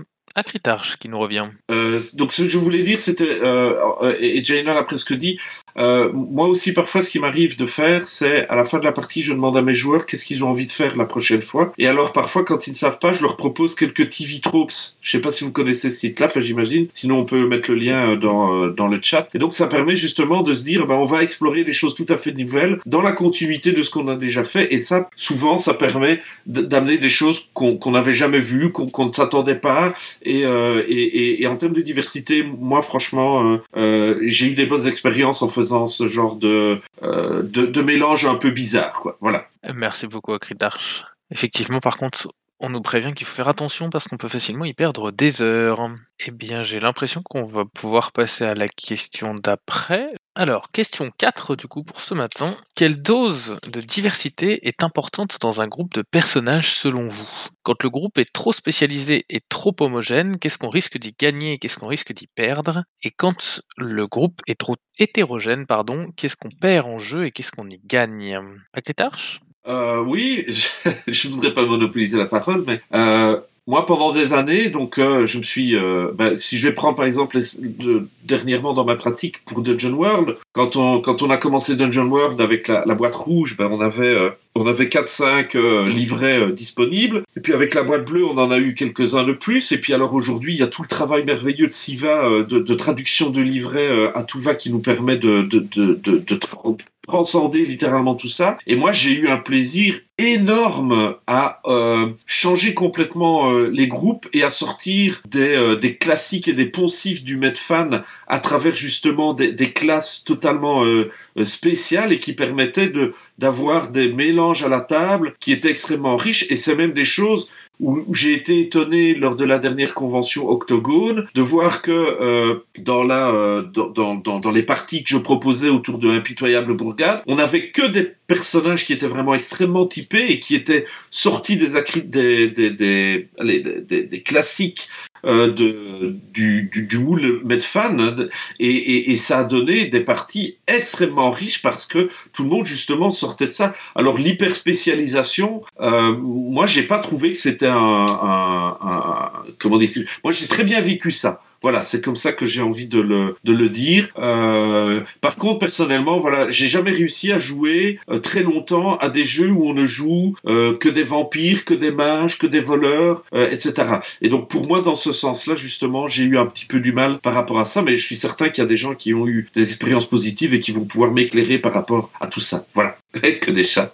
Merci, Critarch. Erwick Oui, du coup, pour moi, la, dose de diversité du groupe de personnages, qui est important selon moi, c'est que ça reste un groupe. Qu'il y ait plus ou moins de diversité, c'est toujours bien. La diversité, ça peut apporter des, choses différentes, ça peut permettre euh, d'autres relations. Ça a pour moi des avantages, mais le problème avec trop de diversité, c'est que on risque de perdre la notion de groupe pour moi, un groupe de PJ, il faut que ce soit un groupe, quoi. Faut qu'ils aient au moins des, raisons intéressantes d'être ensemble, d'aller, euh, voilà, d'aller. Euh, moi, je joue beaucoup euh, sur des scénarios ou des aventures de coopératives. Donc voilà, pour moi, la limite, ce serait de d'avoir trop de différences qui font que on, puisse pas aller dans le même sens de la partie, quoi. Moi, j'ai beaucoup en mémoire mes premières parties d'Empire Mascarade où j'étais en gros la clôture de l'impossible avec chacun d'un clan différent qui sert des intérêts différents et puis après on se tire dans les pattes. Et je pense que le seul truc qu'on peut perdre avec un groupe trop hétérogène, c'est perdre euh, perdre euh, perdre cette notion de groupe. Sauf comme dit Jaina dans le seul si tu joues en PVP là c'est autre chose. Là si tu fais du vampire du parla du en full PVP la notion de groupe on l'évacue quoi. C'est plus une question c'est plus une problématique. Effectivement on a plus besoin de ce groupe de PJ mais quand on joue avec une notion de groupe, c'est quand même plus simple qu'il y ait au moins quelques atomes crochés entre les personnages pour euh, pour que ça fasse groupe quoi, pour qu'on ait envie d'aller en, ensemble au même endroit, pour qu'on ait envie de que ça soit un scénario euh, railroadé ou, même ouvert, voilà, qu'on ait des envies communes d'aller dans le même sens. Et j'ai peur que parfois trop de diversité, trop de différence entre les personnages, on, fasse euh, voilà, ça parte en, en cacahuète. Et c'est tout pour moi. Merci Erwick. Dragan. Ouais, bonjour à tous. Alors Erwick euh, a dit une partie de la réponse que je voulais formuler. Je suis entièrement d'accord. Évidemment, ça va dépendre du jeu. Euh, la notion de groupe est important, euh, même si on a des personnes qui sont en désaccord sur certains points. Ce, truc est, est vraiment, enfin très important pour moi quand je joue. et par contre, quand on a des groupes qui sont hétérogènes, je pense que ça peut donner des situations de jeu assez chouettes. je reviens sur le groupe très diversifié. On va se retrouver assez souvent à avoir toujours le même qui va faire les interactions sociales parce que sa feuille de personnage dit qu'il est très bon à ça. Et quand bien même euh, le roleplay, les arguments utilisés en jeu euh, sont bancals, il a un score tel que autant lui laisser faire. Euh, et, c'est dommage en fait de, cloisonner par la diversité. Et à l'inverse un groupe qui est hétérogène ça peut donc donner à mon sens des, situations très chouettes. Donc imaginons un groupe de marchands donc où il n'y a pas de, personnages combattants parmi eux qui se retrouvent supposons isolés euh, ils ont perdu leur, euh, leurs éclaireurs, et euh, comment ils vont faire? Et donc, en tant que marchand, il y a des tas de choses qu'ils ne savent pas faire. poser un bivouac, etc., ça peut générer des, des situations où ils vont devoir aller chercher des ressources, également des ressources au niveau du player skill, pour trouver des idées, pour s'en sortir et tâtonner. dans les groupes hétérogènes, on a aussi souvent le, le concept des mercenaires, et encore dans les mercenaires, on peut avoir le mercenaire qui est éclaireur, le mercenaire costaud, voilà, on peut avoir des archétypes du type euh, The Rock d'un côté et puis le personnage un peu passe-partout. Mais euh, en, termes de narration, un groupe hétérogène euh, va aussi permettre aux, joueurs du groupe, aux joueurs et joueuses du groupe, pardon, euh, de, euh, de développer des connaissances aussi sur euh, ce qu'ils font. Donc on a parlé des marchands, ça peut être pareil avec un, avec un groupe de, de marins et, et ainsi de suite. Et je rends la parole. Merci Dragan. Akiru. J'espère que je prononce bien. Oui, oui, très bien. Merci. Donc moi, je, je remonte là-dessus parce que ouais, c'est une discussion que j'ai eue récemment avec un, un, pote. On est en train de travailler sur un projet et là, je lui dis, euh, voilà, on, on, travaille sur une situation. Il me dit, mais moi, le jeu, en fait, je pense qu'on peut jouer, on peut tous commencer. On est quatre boulangers autour de la table. Et je lui dis, mais c'est pas intéressant, en fait. C'est, ils sont tous la même chose. Ils vont tous se marcher dessus et à part faire du pain, ils vont pas faire grand-chose. Et en fait, il m'a dit, bah ouais, mais c'est pas parce qu'en fait, au début, ils sont quatre boulangers que forcément, ils vont évoluer de la même manière. Et c'est là, il m'a fait penser qu'en effet, on parle souvent de progression en jeu de rôle. Et je me dis qu'en fait, avec l'évolution, qu'elle soit positive ou négative sur ta feuille de tu peux partir d'un tronc commun où tu es quatre frères siamois, j'en sais rien. Enfin des play, et tu peux finir avec quatre personnages complètement différents. L'un qui va tomber amoureux, l'un qui va bien sûr mourir au champ de bataille parce que sinon c'est pas drôle, un autre qui va finir par s'intéresser aux arts occultes et se rendre compte qu'il a une destinée magique, etc. Et c'est vrai que ça peut être un, exercice assez intéressant pour voir euh, jusqu'où sont, enfin, dans quelle direction avec le même matériau sont prêts à aller les, les personnages, quoi. Un peu une notion d'équilibrage par le démarrage qui peut être, euh, qui peut être assez drôle, moi je trouve. Voilà, c'était un peu, c'était juste ma petite réflexion. Eh ben, merci Akiro pour cette participation. Clun Alors, je, pour, le groupe de personnages, voudrais reciter un, un truc que j'avais lu dans euh, Save the Cat de Zack Snyder, qui était euh, qui été plus ou moins une mini épiphanie pour moi. Euh, ce brave homme disait dans son bouquin que, grosso modo, euh, un film qui marche, en fait, ça part toujours du principe de euh, raconte-moi la même histoire mais différemment. Et que, euh, grosso modo, si on décortique le truc, Star Wars, c'est rien d'autre que de l'heroic fantasy, mais qui se passe dans l'espace avec un visuel qui est vraiment propre et euh, super bien léché. Et que c'est pour ça que ça marche bien, c'est que euh, tout le monde connaissait les histoires de chevaliers avec le chevalier qui va sauver la princesse, mais ça a tellement été rabattu d'un point de vue médiéval que si on avait fait exactement la même chose, ça aurait pas marché. Là, l'idée, c'était de foutre ça dans l'espace avec des combats de vaisseaux spatiaux, des sabres laser, etc. Et que, waouh, ça, ça, ça pété sa race. L'intérêt pour un groupe de, de diversifier et de mettre autre chose, c'est que si on a toujours les mêmes modèles, on a de très fortes chances de raconter toujours le même type d'histoire en fait. Euh, mais si on commence à changer euh, certains curseurs, certains paramètres dans, ce les personnages qui vont faire le groupe de héros, euh, mécaniquement, on va orienter ça sur des nouvelles pistes, des nouvelles histoires, des nouvelles relations par rapport à, à ce qu'il y a.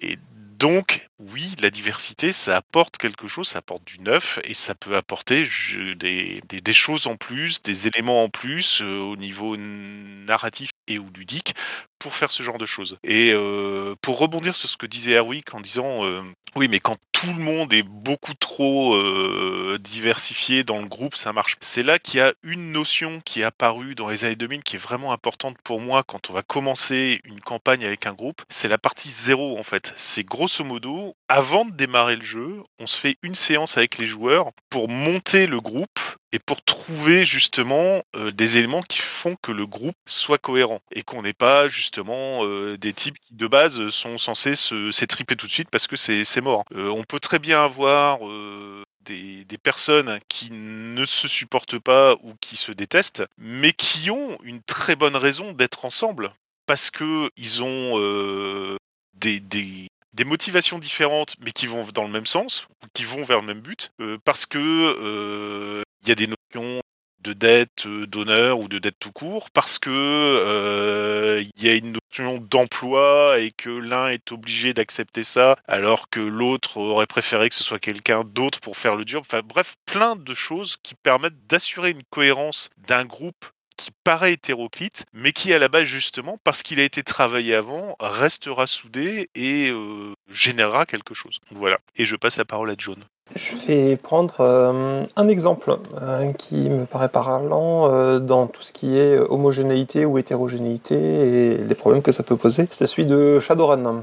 Dans Shadowrun, on joue des mercenaires euh, qui euh, ont des missions euh, diverses et variées et en gros, les personnages sont censés avoir chacun leur spécialité. Parce que si on veut réussir quelque chose, il faut avoir un petit peu optimisé son personnage et qu'il soit spécialiste dans un domaine. Si on essaye de faire un personnage trop généraliste, eh ben, généralement, on va avoir toute une série de, de soucis et les personnages ne seront pas assez compétents pour réussir leur mission. Le résultat, c'est que ben euh, il y a des moments où c'est le spécialiste de la parlotte, euh, le face, qui va être sur le devant de la scène et où les autres vont être vraiment en retrait. Euh, et ça peut être des scènes entières qui vont être gérées euh, uniquement par un personnage avec les autres qui vont euh, servir de décor euh, ou de backup euh, au, au cas où.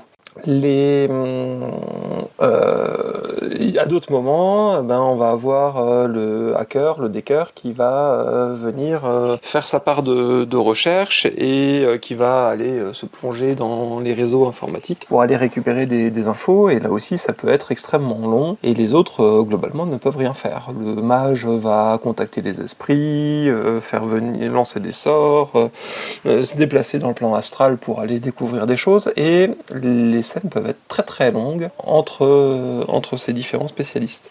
Du coup, euh, même si l'univers de jeu est génial, même si euh, tous les personnages sont cool, ah bah, il y a des tas de moments en fait où euh, la partie peut être un petit peu longue. Si on joue un groupe trop homogène, eh ben, on va aussi être bien embêté parce que ben ah mince, on n'a pas un seul mage et du coup face au mage adverse, eh ben on, va être très embêté parce qu'on peut quasiment rien faire face aux sorts, face aux esprits qui nous sont envoyés. Si on n'a pas d'informaticien, eh ben on va pas pouvoir euh, aller récupérer les informations importantes. Euh, on va aussi avoir toute une série de soucis. Euh, donc la question c'est aussi bah, à quoi on joue encore une fois et est-ce que ça va pouvoir fonctionner, est-ce que ça va pas pouvoir fonctionner?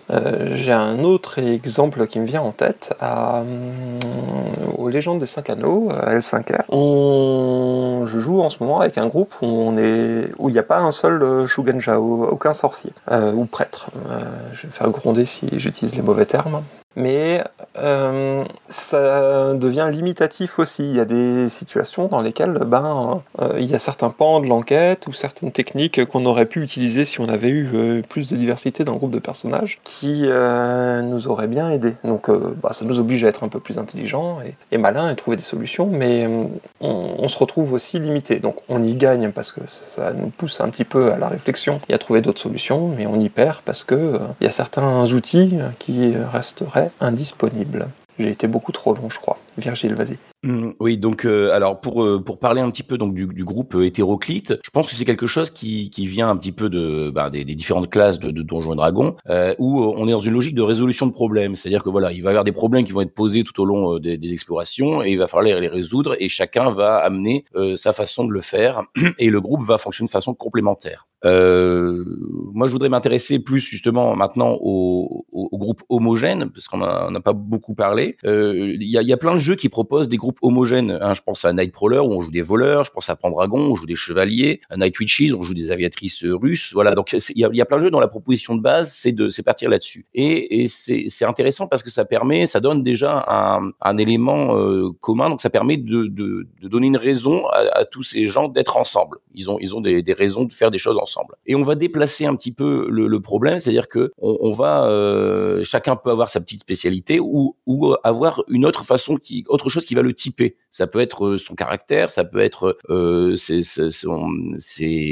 dans Pendragon, ça va être euh, ses valeurs. Euh, voilà, donc ça peut être des, des choses qui vont. Euh, on va avoir des personnages qui vont être similaires, euh, qui vont avoir, qui savent glo globalement faire la même chose, mais qui vont pas forcément avoir les mêmes approches en fonction de leurs valeurs, de leur caractère. Euh, ça peut être euh, ça peut être difficile aussi parce que des fois dans, ce cas-là on va avoir des personnages qui vont se recouvrir et si on, on repart dans la logique de résolution de problème et eh ben peut-être qu'on a un personnage surtout s'il y en a un qui est un peu plus puissant que les autres qui va voler la vedette aux autres et, c'est là où, l'homogénéité peut poser problème. C'est quand euh, il y en a un qui vient empiéter sur les autres. Mais euh, cet aspect commun c'est quelque chose de très fort qui permet de, de, de je pense de, proposer facilement des situations. Après il y a certains jeux OSR où euh, finalement euh, les personnages qui sont proposés au départ sont très peu différenciés. Euh, on, va avoir des, éléments très succincts qui font que ben c'est finalement au fur et à mesure de l'aventure, c'est un peu leur évolution qui va les faire qui va les amener. C'est aussi le, player skill, le, le, talent du joueur qui vont typer le personnage, hein, qui vont lui donner un, caractère alors que en termes techniques ils vont être assez similaires. On, a beaucoup parlé aussi des, personnages avec une, une homogénéité euh, ou une hétérogénéité en termes de, classe, de profil de personnage, mais on, peut aussi euh, se poser la question, euh, par exemple, comment faire jouer des personnages qui sont qui ont des niveaux de puissance différents. Euh, encore une fois, comment ça, permet de jouer à ce moment-là autre chose, c'est-à-dire de jouer, par exemple, ben, la, la, relation maître-élève ou la, personne qui est responsable d'une note, qui doit la protéger, et en même temps qu'apporte le personnage qui est moins puissant, qu'est-ce qui peut, quelle est sa place là-dedans. Donc, il y a, a peut-être des choses à explorer aussi à ce niveau-là, ou des personnages qui ont des niveaux sociaux très différents. Hein, ça, ça, peut être intéressant d'explorer ces, ces pistes-là. Euh, voilà. Donc j'étais un petit peu décousu. Mais je passe la parole au suivant. Euh, Merci Virgile Chuba. Bonjour. Euh, alors pour le coup, euh, j'ai vu que, enfin, tout le monde a parlé de, des côtés positifs ou de comment faire, mais euh, il y a un point négatif de la diversité, c'est quand euh, on a une table tellement hétéroclite, tellement hétérogène, qu'elle n'est pas fonctionnelle. Et énormément de parties, euh, alors moins maintenant qu'on fait les parties zéro comme le disait Tlon, mais euh, énormément de parties se retrouvent avec des gens qui globalement n'ont aucune raison d'être ensemble. On a des jeux où les gens sont dans des clans, clans qui sont en guerre, euh, ces gens sont en plus donc pétris d'idéaux liés à leur clan et d'idées reçues sur tous les autres clans, se méprisent les uns les autres, qui se retrouvent à travailler pour une raison complètement le plus souvent artificielle, ou alors on a des gens avec des objectifs complètement différents ou des profils de personnages complètement incohérents. Par exemple, euh, l'assassin qui se balade accompagné euh, d'un guerrier qui lui va foncer dans le tas, ou euh, d'un magicien qui va rester derrière, ou ce genre de choses. Alors certes, c'est un groupe entre guillemets typique qu'on retrouve dans un certain nombre de jeux, mais le problème c'est qu'en réalité, ça crée souvent des, des tas de situations complètement artificielles où il faut donner à l'un son quart d'heure de gloire, sauf que son quart d'heure de gloire est au dépend de globalement tout le reste de la table. Et on retrouve ça beaucoup, par exemple, dans un Shadowrun, où quand le hacker va partir en mission, bah, il va jouer dans son coin pendant que tout le reste de la table va littéralement le regarder jouer. Euh, pareil pour le decker, pareil euh, pour le magicien, et puis à la fin, euh, ben, le plan génial qui avait été au début commence à partir en sucette, et du coup, ben, ça finit en, boucherie, à tirer avec les armes et tout ça, et là tout le monde se retrouve sur le même, plan. Et souvent, par exemple, j'ai, c'est un problème qui a été rencontré et, pour moi c'est une vraie question qu'il faut se poser quand on crée les équipes, quand on crée les personnages. C'est comment faire en sorte que ça marche et euh, comment s'assurer que justement ça va pas être aux dépens les uns des autres ou ce genre de choses. Et, euh, voilà, donc c'était surtout pour relever ce point-là qui, qui apparaît régulièrement dans un certain nombre de jeux et qu'il faut euh, la diversité c'est bien, mais euh, ça peut aussi poser des problèmes de fonctionnement au sein de la table. Et clairement des personnages, si on a un personnage qui est trop dark et mogote, la vie est horrible, tout le monde va mourir, tout ça, et à côté de ça on a une personne fleur bleue, la vie c'est trop beau et tout ça, et, et que chacun est dans son mode et n'est pas capable de, enfin chaque joueur et joue son personnage un peu en caricature de, son de, de son archétype et euh, n'est pas capable de créer un pont avec les autres, bah, ça va faire des parties où chacun joue un peu dans son coin et où on se retrouve euh, pas spécialement à créer euh, du drame et compagnie comme on pourrait s'y attendre en se disant ces gens ont des attentes différentes donc à un moment donné ils vont rencontrer des situations où ils vont discuter, ils vont confronter des avis, des idées, des visions du monde différentes et ça va créer des scènes de, de discussion intéressantes. Euh, voilà, je pense que j'ai fait le tour. Je vais passer la main à Akiro. C'est vrai que c'est un sujet qui est passionnant, surtout quand on est issu de jeux comme Shadowrun, où en effet, quand on joue les premières fois, on trouve que c'est normal qu'on retrouve un peu les codes de la fantasy, avec le DPS, le tank, enfin, dans d'autres domaines, chacun sur son plan. Mais ce qui est intéressant aussi avec ce jeu, c'est qu'on se retrouve avec le système d'XP libre, que les gens ont tendance, à se dire, au début, j'étais un mage parce que j'adore la magie, et là, je vois le decker faire ses trucs avec les caméras de sécurité, tout ça, c'est hyper cool. Bah, je vais commencer à pexer là-dedans. Ensuite,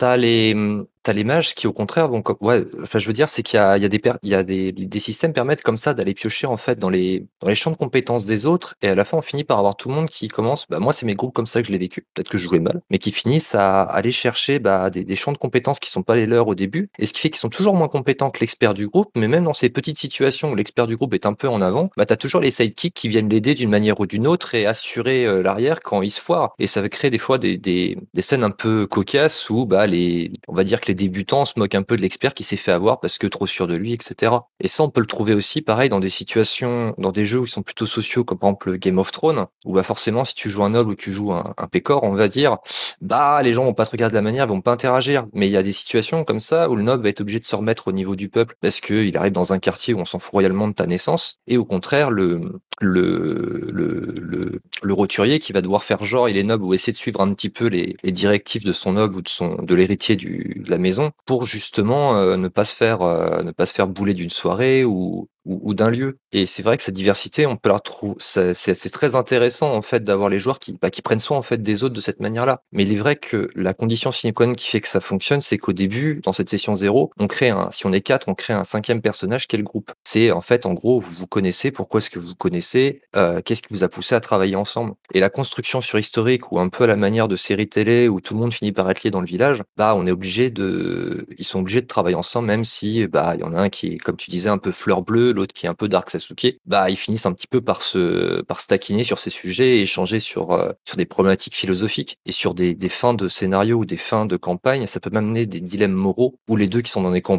finissent par passer en PVP parce qu'ils sont pas d'accord sur la manière de traiter un prisonnier, de traiter, de gagner une guerre, euh, voilà. Donc je pense que ouais, cette diversité au démarrage, si elle est bien dosée et surtout bah, avec l'accord de la table, peut vraiment offrir des, des situations, des, des finishes un peu voilà comme des, des cliffhangers de cinéma ou ce genre-là.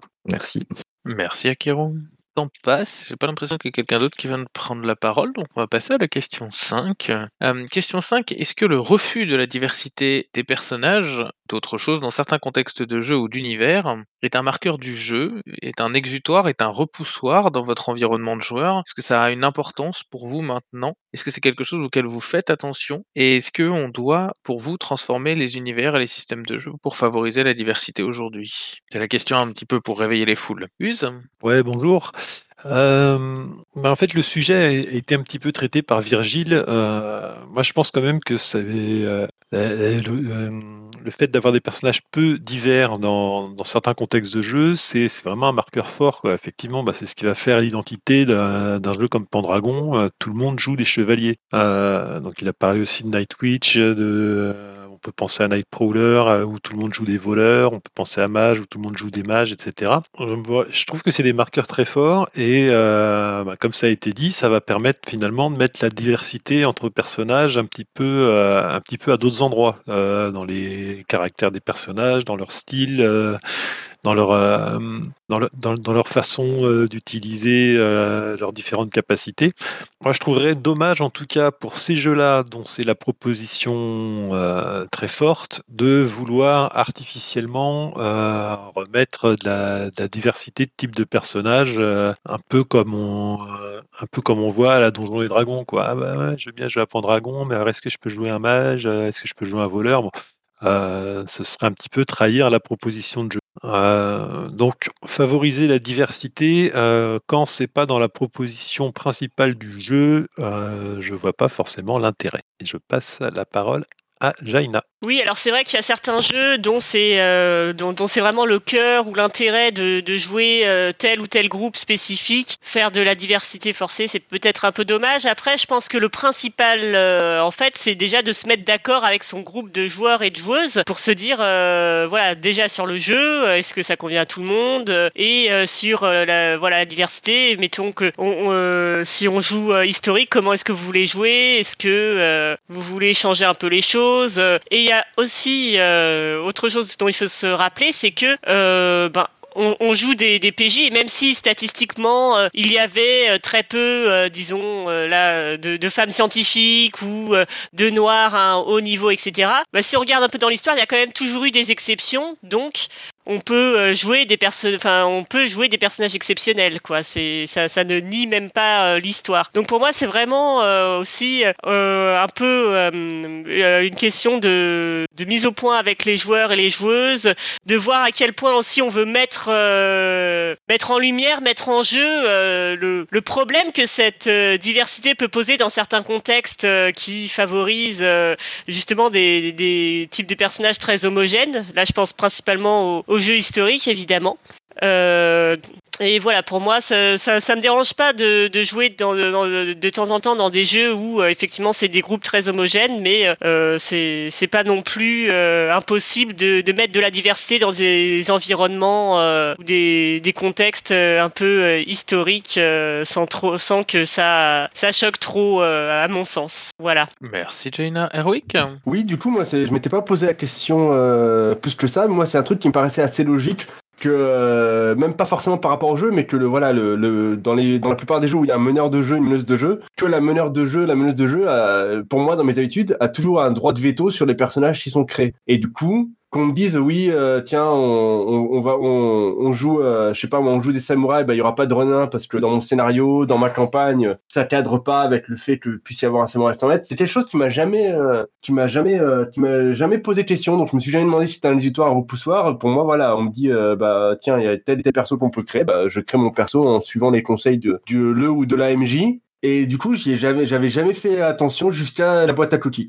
Doit-on transformer l'univers ou le système de jeu pour favoriser la diversité? Je sais pas. Je, dirais que ça dépend des, contextes, ça dépend des jeux, ça dépend des univers, ça dépend des, ça dépend des choses. Je sais que euh, si jamais on me dit oui, euh, on joue dans les années 20, euh, il n'y avait pas de, il y avait pas de noirs, il n'y avait pas de femmes, ça va me faire bizarre parce qu'il y en avait, même si voilà, même s'ils sont moins nombreux. euh, euh, je sais que ça dit, c'est du coup euh, quand on va utiliser entre guillemets le, un contexte historique ou d'univers pour faire la discrimination, ça va pas me plaire. Autant quand on me dit bah voilà, tu, joues à Bloodlust, les secrétaires c'est que des femmes, tu peux pas jouer un homme, bah tant pis, je joue pas un homme, c'est comme ça, ça fait partie de l'univers. Je vois, vois pas où est le, je vois souci. Puis du coup voilà, je m'étais pas vraiment posé la question. Du coup c'est ni un éditoire ni un repoussoir. Pour moi c'est quelque chose d'assez logique que la personne qui analyse la partie cadre le jeu en disant les personnages qu'on peut faire ou ne pas faire par rapport à l'univers, par rapport au scénario, par rapport par rapport à ses envies aussi, on peut très bien dire voilà, on fait on fait une aventure de Donjons et Dragons, ça doit être le plus classique des jeux de rôle, mais voilà, on joue pas de mauvais parce que voilà, on n'a pas envie d'avoir des, des mauvais à la table, on a, ou alors au contraire, on, dit on se met d'accord, on joue tous mauvais. Et c'est tout pour moi pour l'instant.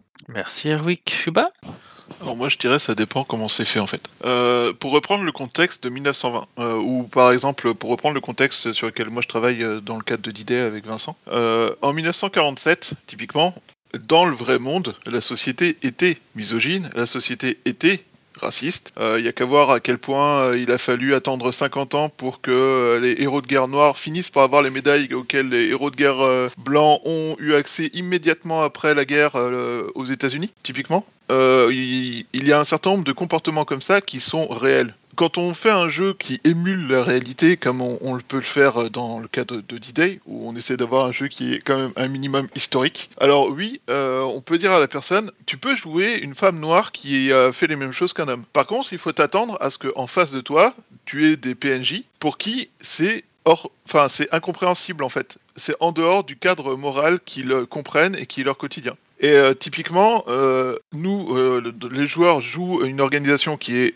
issue du SOE, et le SOE acceptait les femmes, les noirs, acceptait en fait tout le monde. Dès lors que vous aviez des, capacités et que vous étiez qualifié et vous passiez les qualifications, vous étiez accepté parce que justement ils voulaient un maximum de profils pour éviter que leurs espions soient identifiés juste en fonction d'un profil. Donc ils ont embauché des tas de femmes, ils ont embauché euh, des, des noirs, ils ont embauché euh, des, des personnes euh, nord-africaines, ils ont embauché un maximum de profils différents parce que ben votre le, gars qui était un ancien vendeur de tapis, il ferait un bien meilleur vendeur de tapis inhérent capable de choper des informations que n'importe quel soldat pris dans le bain à qui on va demander de jouer le rôle d'un vendeur de tapis. Parce que une femme qui est secrétaire et qui est en voyage touristique va attirer beaucoup moins l'attention qu'un gars qui a le profil d'un militaire, bouge comme un militaire et euh, se parle comme un mi- militaire. Et euh, en fait, c'est euh, l'objectif de ta partie. Est-ce que c'est d'émuler un monde ou est-ce que c'est euh, de- d'exprimer un certain nombre de tes croyances? C'est ça, c'est la vraie la vraie question.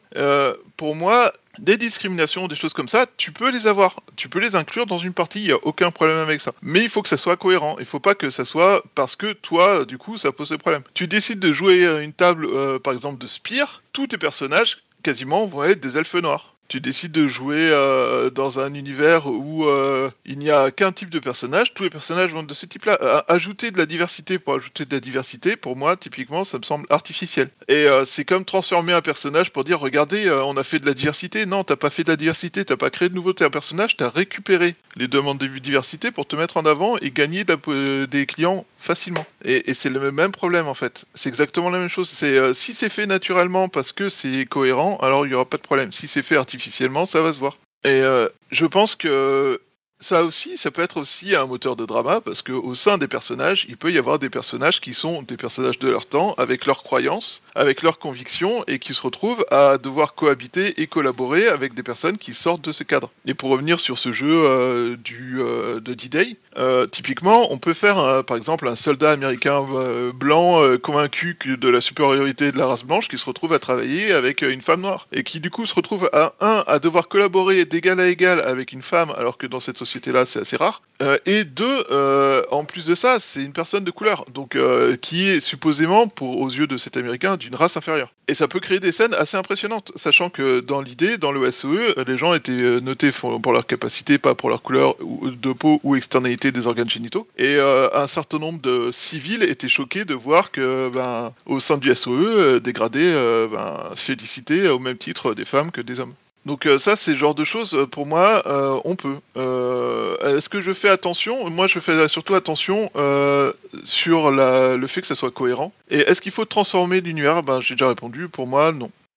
Si c'est cohérent avec l'univers, non. Et par contre, évidemment, faut pas. Enfin, moi j'ai déjà dit, hein, mais euh, il y a une différence entre euh, jouer dans un univers qui est raciste et utiliser un univers pour exprimer des idées racistes. Et euh, c'est une différence notable.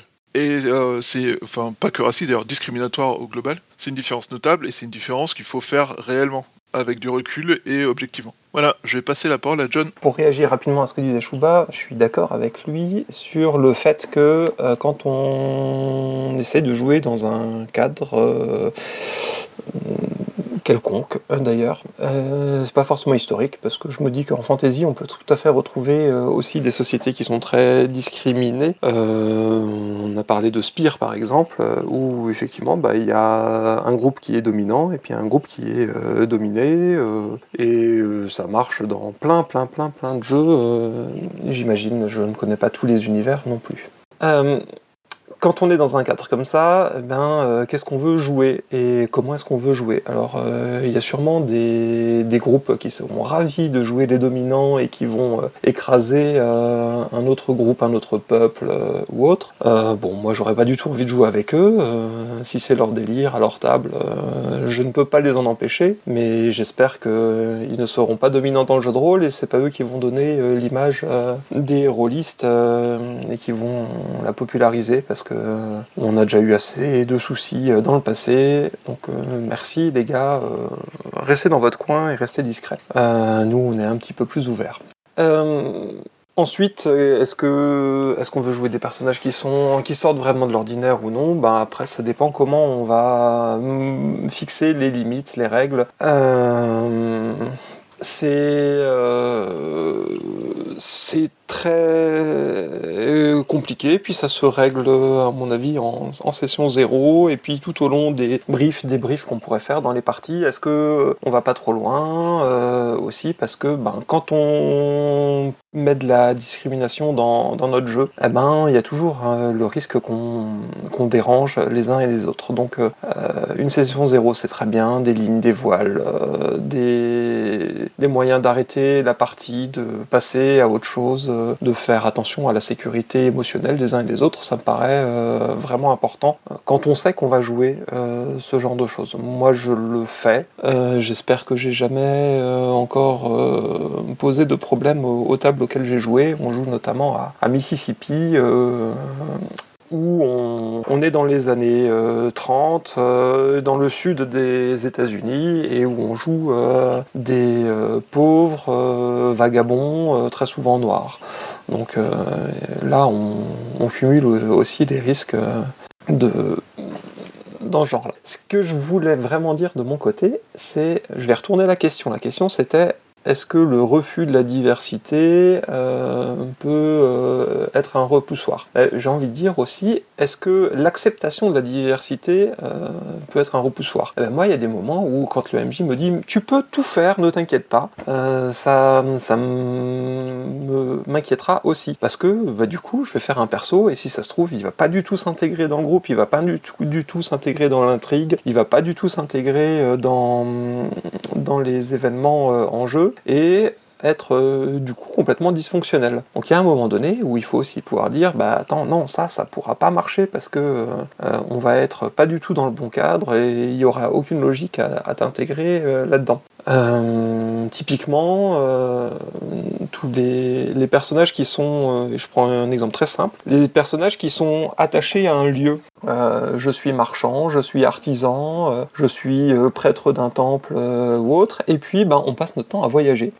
Non, bah, je suis désolé, moi je suis forgeron, mais qu'est-ce que, pourquoi est-ce que je passerais ma vie à, faire 3000 km, à tout de suite repartir, à jamais mettre mon nez dans une forge? Parce que, parce que euh, les autres joueurs veulent qu'on fasse autre chose. Euh, je, je joue un, nain et euh, à aucun moment je ne vais rencontrer des, des membres de ma race. On va jamais être chez moi. Je vais plus jamais revoir ma famille. Je vais plus jamais revoir mes proches, mes amis.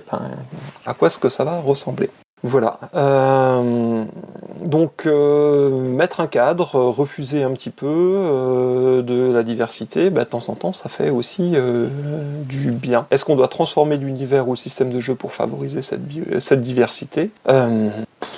Je ne sais pas. Des fois oui, des fois non. Il y a des moments où euh, c'est bien de modifier le truc parce que il y a une grosse partie qui nous intéresse, mais il y a un détail qui nous chiffonne. Et puis euh, d'autres fois, on peut aussi se dire, bah non, cet univers ou système de jeu, euh, ça ne m'intéresse pas. Et il y a sûrement plein d'autres endroits, euh, plein d'autres univers de jeux, plein d'autres jeux qui existent et qui vont mieux me convaincre. À toi, Tapi. Bonjour, euh, j'espère que vous m'entendez bien. Euh, non, moi je vais réagir un peu à ce qui a été dit. J'ai pas malheureusement pu entendre tout ce qui s'est passé avant, donc je suis désolé s'il y a des redondances. Euh, moi, là j'ai eu une nouvelle sur Twitter, juste pour info. Cthulhu, il n'existe pas. Voilà. Donc oui, je sais que c'est décevant, mais voilà.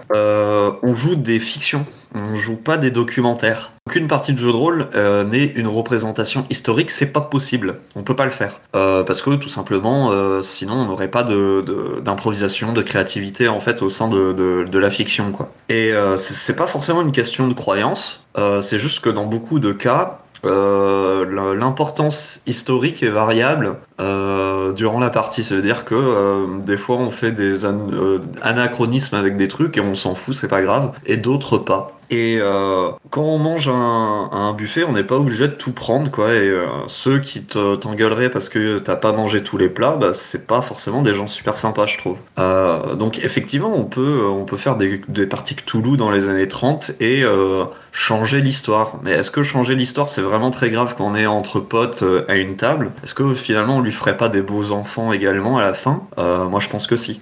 Après, si vous créez quelque chose pour les autres, euh, ou même entre potes, hein, mar- le conseil marche aussi, et que vous voulez l'exposer, euh, le seul truc qui vous évitera beaucoup d'emmerdes, euh, c'est une note d'intention là-dessus. Euh, voilà. Et quand on crée des univers fictionnels, et c'est ce que je fais des fois dans ma vie, euh, bah, j'ai une note d'attention dessus où je dis, bah voilà, euh, par exemple, le sexisme n'existe pas. Alors oui, je sais, c'est un univers moyenâgeux. Oh là là, je... ah c'est compliqué à imaginer. hein, les dragons, tout ça, c'est pas très compliqué à imaginer, mais le fait qu'on juge pas une personne euh, selon son apparence, ça c'est beaucoup plus dur à imaginer apparemment. Mais, mais voilà, du coup, on, on fait ce qu'on veut.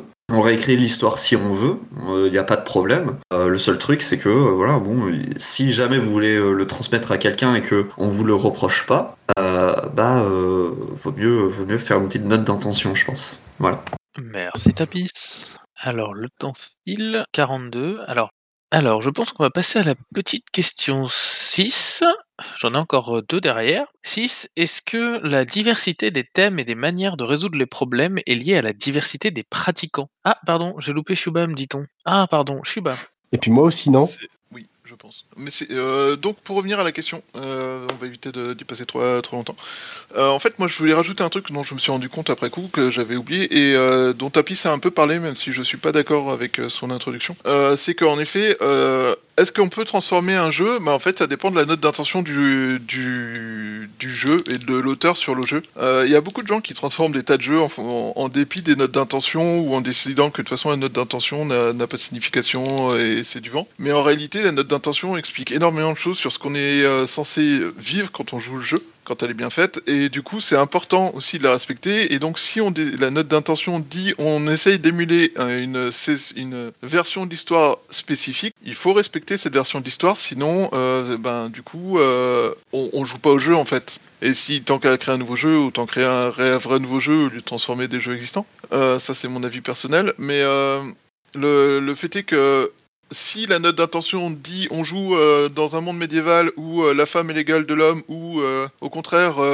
c'est une société matriarcale où c'est tel type de critère qui fait que tel type de population a le pouvoir, dans ce cas-là, logiquement, pour jouer correctement le jeu, il faut respecter ces critères. Et donc changer les choses pour des vues personnelles, bah en fait ça revient à faire une nouvelle version du jeu et dans ce cas-là autant faire soi-même son propre jeu en fait. Si vous voulez pas jouer au jeu, ne, bah ne l'achetez pas.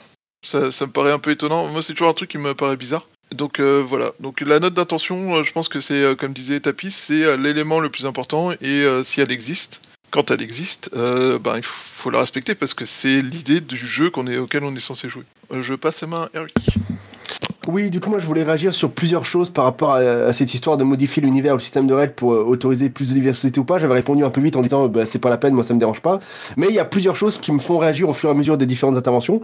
Premièrement, ça c'est un de mes grands leitmotifs dans la vie. Pour moi, les gens c'est le plus important. Les gens c'est plus important que le système de règles. Les gens c'est plus important que l'univers. Les gens c'est plus important que comment on joue. C'est les gens quoi. C'est moi, c'est les autres participants et participantes autour de la table. C'est les joueurs, les MJ. C'est voilà, c'est vraiment l'humain qui est au centre du loisir. C'est eux qui sont le plus importants. Donc si pour l'humain on a besoin de changer un système de règles, on le fait. Si on a besoin de changer l'univers parce que trop sexiste, trop machin et que ça va pas, bah soit on change de jeu comme dit très bien Chouba, soit on le modifie. Mais pour moi, la deuxième chose aussi, ça se réagit surtout à ce que dit Chouba, pour moi, à partir du moment où tu as créé un jeu et que tu le tu l'offres au public, il t'appartient plus. T'as beau avoir mis tout ton cœur dedans, avoir écrit le meilleur système euh, le meilleur système de jeu possible, avoir mis ton cœur dedans, avoir passé du temps, machin, avoir fait une belle note d'attention pour expliquer comment c'est censé être joué, bah quand les joueurs, quand les gens vont le prendre, bah, ils vont faire ce qu'ils veulent. Et c'est comme ça depuis la nuit des temps. Pourquoi créer un nouveau jeu et pas un- pas adapter l'ancien Peut-être parce que c'est plus facile, c'est plus agréable, puis parce qu'on aime bien cet ancien jeu. Pourquoi est-ce que pourquoi est-ce que euh, Gary Gygax et Dave Arneson ont- se sont inspirés de Chainmail et sont pas partis de zéro? Parce que c'est aussi comme ça que fonctionne euh, le game design en général. On va s'inspirer d'un truc existant, on va le modifier, on va le hacker. Il y a des tonnes et des tonnes de dérivés d'Apocalypse World. Pourquoi est-ce qu'ils sont pas partis de zéro? Parce qu'ils aiment bien Apocalypse World, mais il y avait des trucs qui les convenaient pas. Et du coup, pour moi, c'est pas vraiment gênant de dire voilà, tel univers, tel système de règles, il est parfait à 98%, mais il manque les deux petits pourcents. Je vais y mettre de moi-même. J'ai un peu de temps en game design, j'ai passé un peu de temps en mise en page, et je vais créer un autre jeu qui va se baser sur celui-là. Moi, j'aime bien la, tout ce qui va être la culture du hack en jeu de rôle, et pour moi, c'est quelque chose qui est pas gênant. Donc, euh, est-ce qu'on doit transformer l'univers, le système de jeu pour favoriser la diversité? Je dirais que non, c'est pas obligatoire, on doit pas, mais on peut. Voilà, si ça gêne quelqu'un, ou si euh, moi, je vois aucun problème à modifier les jeux des autres, ou même à modifier mes jeux. hein. Euh, Il m'arrive de temps en temps, je suis un peu un game designer du dimanche, je suis pas, je suis pas le plus talentueux du monde, mais j'écris des jeux, et c'est pareil. Les gens qui décident de faire, il y a Violi qui a fait une V2 de mon jeu de rôle euh, étoile, bah il fait une V2. hein ça sera mieux pour lui, tant mieux pour lui, et puis je suis très content que qu'il s'en empare, qu'il fasse quelque chose. Moi, à partir du moment où je l'ai donné au monde, bah c'est à vous, hein. vous en faites ce que vous voulez, et j'ai exactement la même euh, le même comportement par rapport au jeu des autres. Maintenant que je l'ai acheté le jeu, je- j'en fais ce que je veux, je lis, je lis pas, je le hack, je le fais jouer. C'est un jeu à campagne, moi j'en fais que des one shots parce que j'aime pas les campagnes. C'est un jeu scénario, moi j'improvise. Le le jeu, il, il appartient plus à l'auteur. L'auteur, il est il est c'est fini. Il a il a fait son job, et puis euh, et puis pour moi, euh, tant pis. C'est c'est c'est foutu maintenant. Et c'est tout pour moi. J'ai été trop long, désolé. Tu sais bien qu'on n'est jamais trop long sur la boîte à cookies. Chacun parle comme et exprime ce qu'il a envie d'exprimer. Alors, euh, on était censé s'arrêter à midi. Parce que du coup, après, il y aura euh, les dernières animations qui vont avoir lieu. Et puis, de toute façon, par principe, je vous tiens jamais trop long après-midi. Donc, du coup, ça veut dire que la question sur le public rôliste qui manque de diversité, eh ben, je pense qu'on ne va pas la faire pour aujourd'hui. Parce que je pense qu'on n'aurait tout simplement pas le temps de pouvoir le traiter euh, en 12 minutes, top chrono. Donc, je pense qu'on va juste tranquillement finir sur la sixième question, qui est la question est-ce que la diversité des thèmes et des manières de résoudre les problèmes est liée pour vous à la diversité des pratiquants? Est-ce que vous avez déjà ressenti le besoin de jouer avec des gens différents pour questionner ou pour renouveler vos approches? Et est-ce que du coup, à certains moments, vous vous êtes dit que euh, votre vivier de joueurs avait toujours tendance à prendre le même marteau pour taper sur le même clou Et c'est le retour d'Erwick. Oui, du coup, là, je vais être beaucoup plus rapide parce que pour moi, ouais, totalement, euh, c'est lié. Le fait que les, euh, les, euh, les comportements sont différents, les manières de résoudre les situations sont différentes, ça vient bien évidemment, en tout cas à mon humble avis, à la diversité des pratiquants. Que ce soit parce que on n'a pas les mêmes profils, on n'a pas la même éducation, parce qu'on fait pas les mêmes métiers, parce qu'on n'a pas la même expérience aussi. On n'est pas tous, on n'a pas tous la même pratique du jeu de rôle. Il y en a qui en font depuis longtemps, il y en a qui en font depuis pas longtemps. Il y en a qui font que du jeu de rôle classique, il y en a qui font que du jeu de rôle alternatif. Chaque, en fait, chaque, chaque euh, composante d'un joueur ou d'une joueuse de jeu de rôle va faire de lui ou elle une personne différente et qui va avoir du coup un comportement différent autour de la table. Et je pense que en ça, c'est vraiment très lié. Et du coup, euh, est-ce que j'ai déjà ressenti le besoin de jouer avec des gens différents pour questionner et renouveler les approches Non, parce que moi je joue en club, je joue en convention, ça m'arrive de jouer en ligne, donc je fais déjà cet effort. Enfin, cet effort, c'est pas un effort, moi j'aime bien, mais je fais déjà, j'ai déjà cet élan d'aller jouer avec euh, des gens différents. Et du coup, effectivement, ça questionne et ça renouvelle mes approches. Surtout qu'il y a des communautés qui vont être aussi très différentes quand tu vas jouer avec les gens d'un MJ Trop. C'est pas du tout la même manière de pratiquer le jeu de rôle quand tu vas, par exemple, euh, trouver des fans d'OSR ou ce genre de choses. Et c'est tout pour moi.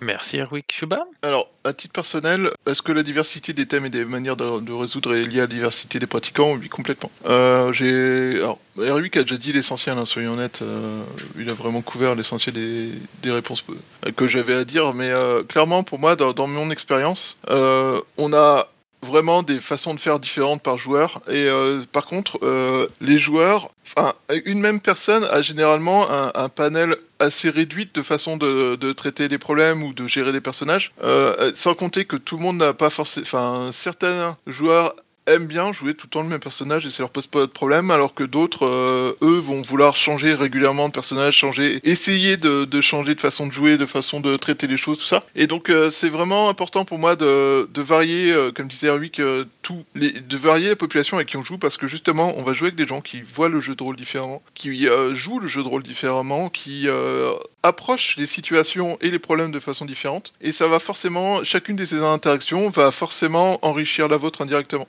parce que par imprégnation, euh, à force de jouer avec une personne qui fait tel effort, bah, ça vous allez commencer à le faire aussi, que ça va changer votre façon d'approcher le jeu ou d'approcher telle ou telle situation, et, euh, et, et, ça va forcément avoir un impact. Et euh, est-ce que j'ai déjà ressenti le besoin? Oui. Alors j'en ai déjà parlé dans d'autres dans d'autres boîtes à coups.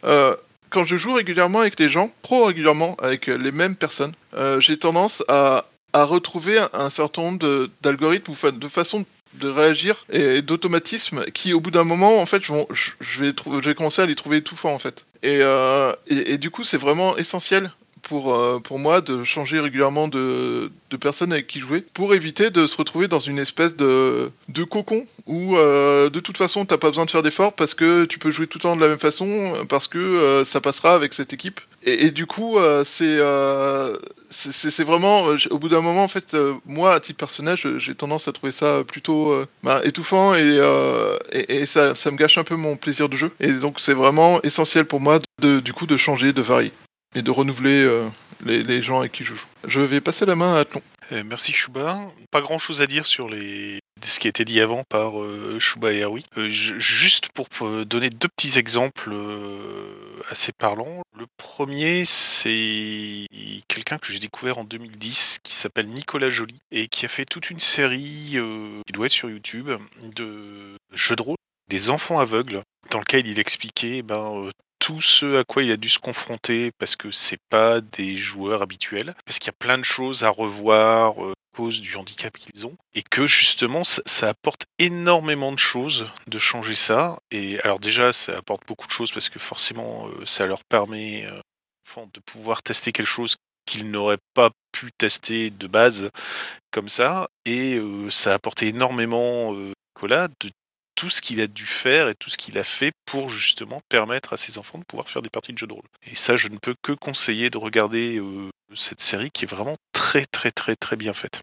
Et euh, tout mon respect pour lui. Autre chose, euh, je ne sais plus où j'ai vu ça. Il me semble que j'avais vu un, un paparoulis qui a fait jouer ses filles sur une partie des, des, classiques et qui, grosso modo, leur avait mis un conflit avec des antagonismes qui étaient un groupe pour euh, bah, que ça, passe ce qu'il attendait, c'était un combat classique entre euh, les héros et euh, de bêtes, et où grosso modo, bah, ces filles se sont arrangées pour amadouer et élever les loups pour en faire des alliés, quoi. Chose qu'il avait jamais vu auparavant et qui serait jamais venu à l'idée d'un rôliste lambda basique, on va dire, et que ça a donné des choses très très intéressantes qu'il n'attendait pas. Donc voilà, oui, on, a toujours intérêt à mettre de la euh, de la diversité pour ça. Et euh, oui, pour répondre euh, à Yannick, j'ai un lien et je le vous fais partager et je passe la main à John.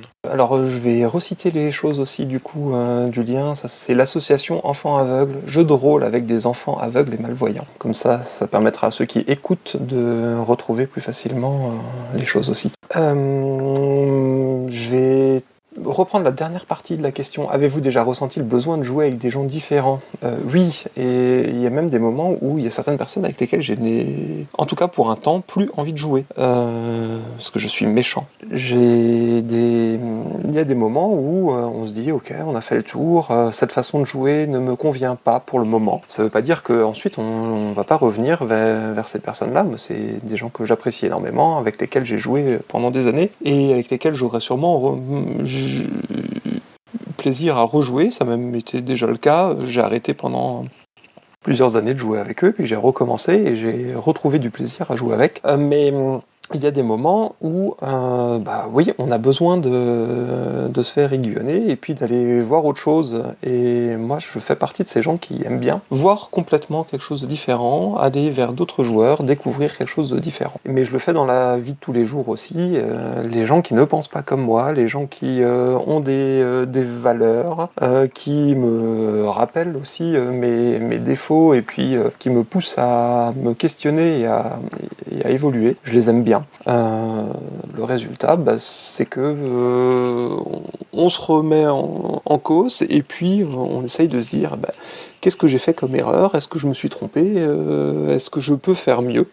Et ça aide à faire des progrès. Donc euh, allez voir euh, les autres euh, et vous- changerez euh, peut-être, peut-être pas, peut-être que vous vous rendrez compte qu'en fait vous n'êtes pas si mal et que vos anciens, vos anciens partenaires de jeu étaient mieux que les nouveaux, ben, c'est pas grave, revenez les voir. Erwick. Ouais, juste, euh, je voulais parler d'un truc par rapport aux personnes nouvelles. Un truc que j'aime beaucoup et que, euh, et que je fais régulièrement, c'est faire des, des parties de découverte. J'ai- Je l'ai fait au boulot parce que j'avais des collègues, euh, quand je travaillais euh, sur Lyon en, en ESN, la société numérique, j'avais des collègues que j'avais initiés au jeu de rôle, euh, en convention, machin. Je trouve que le public qui n'a jamais pratiqué le jeu de rôle, c'est c'est assez incroyable en fait leur réaction parce qu'ils ils sont euh, ils sont pas encore blasés, ils ont pas encore des automatismes. Il y a un truc vraiment frais, rafraîchissant avec les gens qui ont jamais fait de jeu de rôle. Quand euh, la, quand la personne d'un certain âge euh, te l'a et te dit ah mais je peux faire ça aussi? Bah ouais, tu peux tout faire et qu'il y a ses yeux qui brillent. Je sais pas. Je voulais juste voilà raconter cette petite anecdote. J'aime beaucoup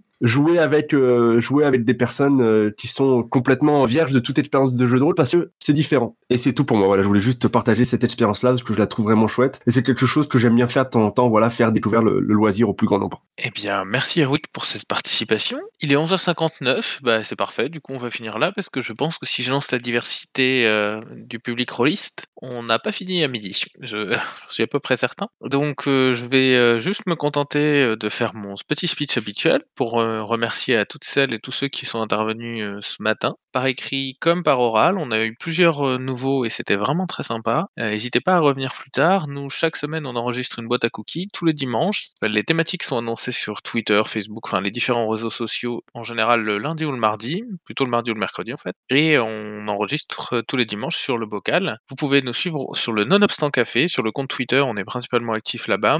Et puis voilà, c'est tout ce que j'avais à dire pour le petit côté pub. Et puis bah du coup, merci encore, merci d'être d'être là, merci d'avoir été là, merci à toutes celles et tous ceux qui ont posé les questions aussi tout au cours de la semaine, parce que c'est un podcast participatif également sur les questions. Moi, je fais que la, fusion des questions et je conserve la liste finale, mais toutes les questions que vous avez vues ce matin ont été posées par des gens que la diversité questionnait, et ça c'est vraiment quelque chose de très agréable. Et puis bah, je vous souhaite euh, une bonne fin de convention virtuelle, et puis bah, tout simplement une bonne semaine, et puis on se retrouve la semaine prochaine.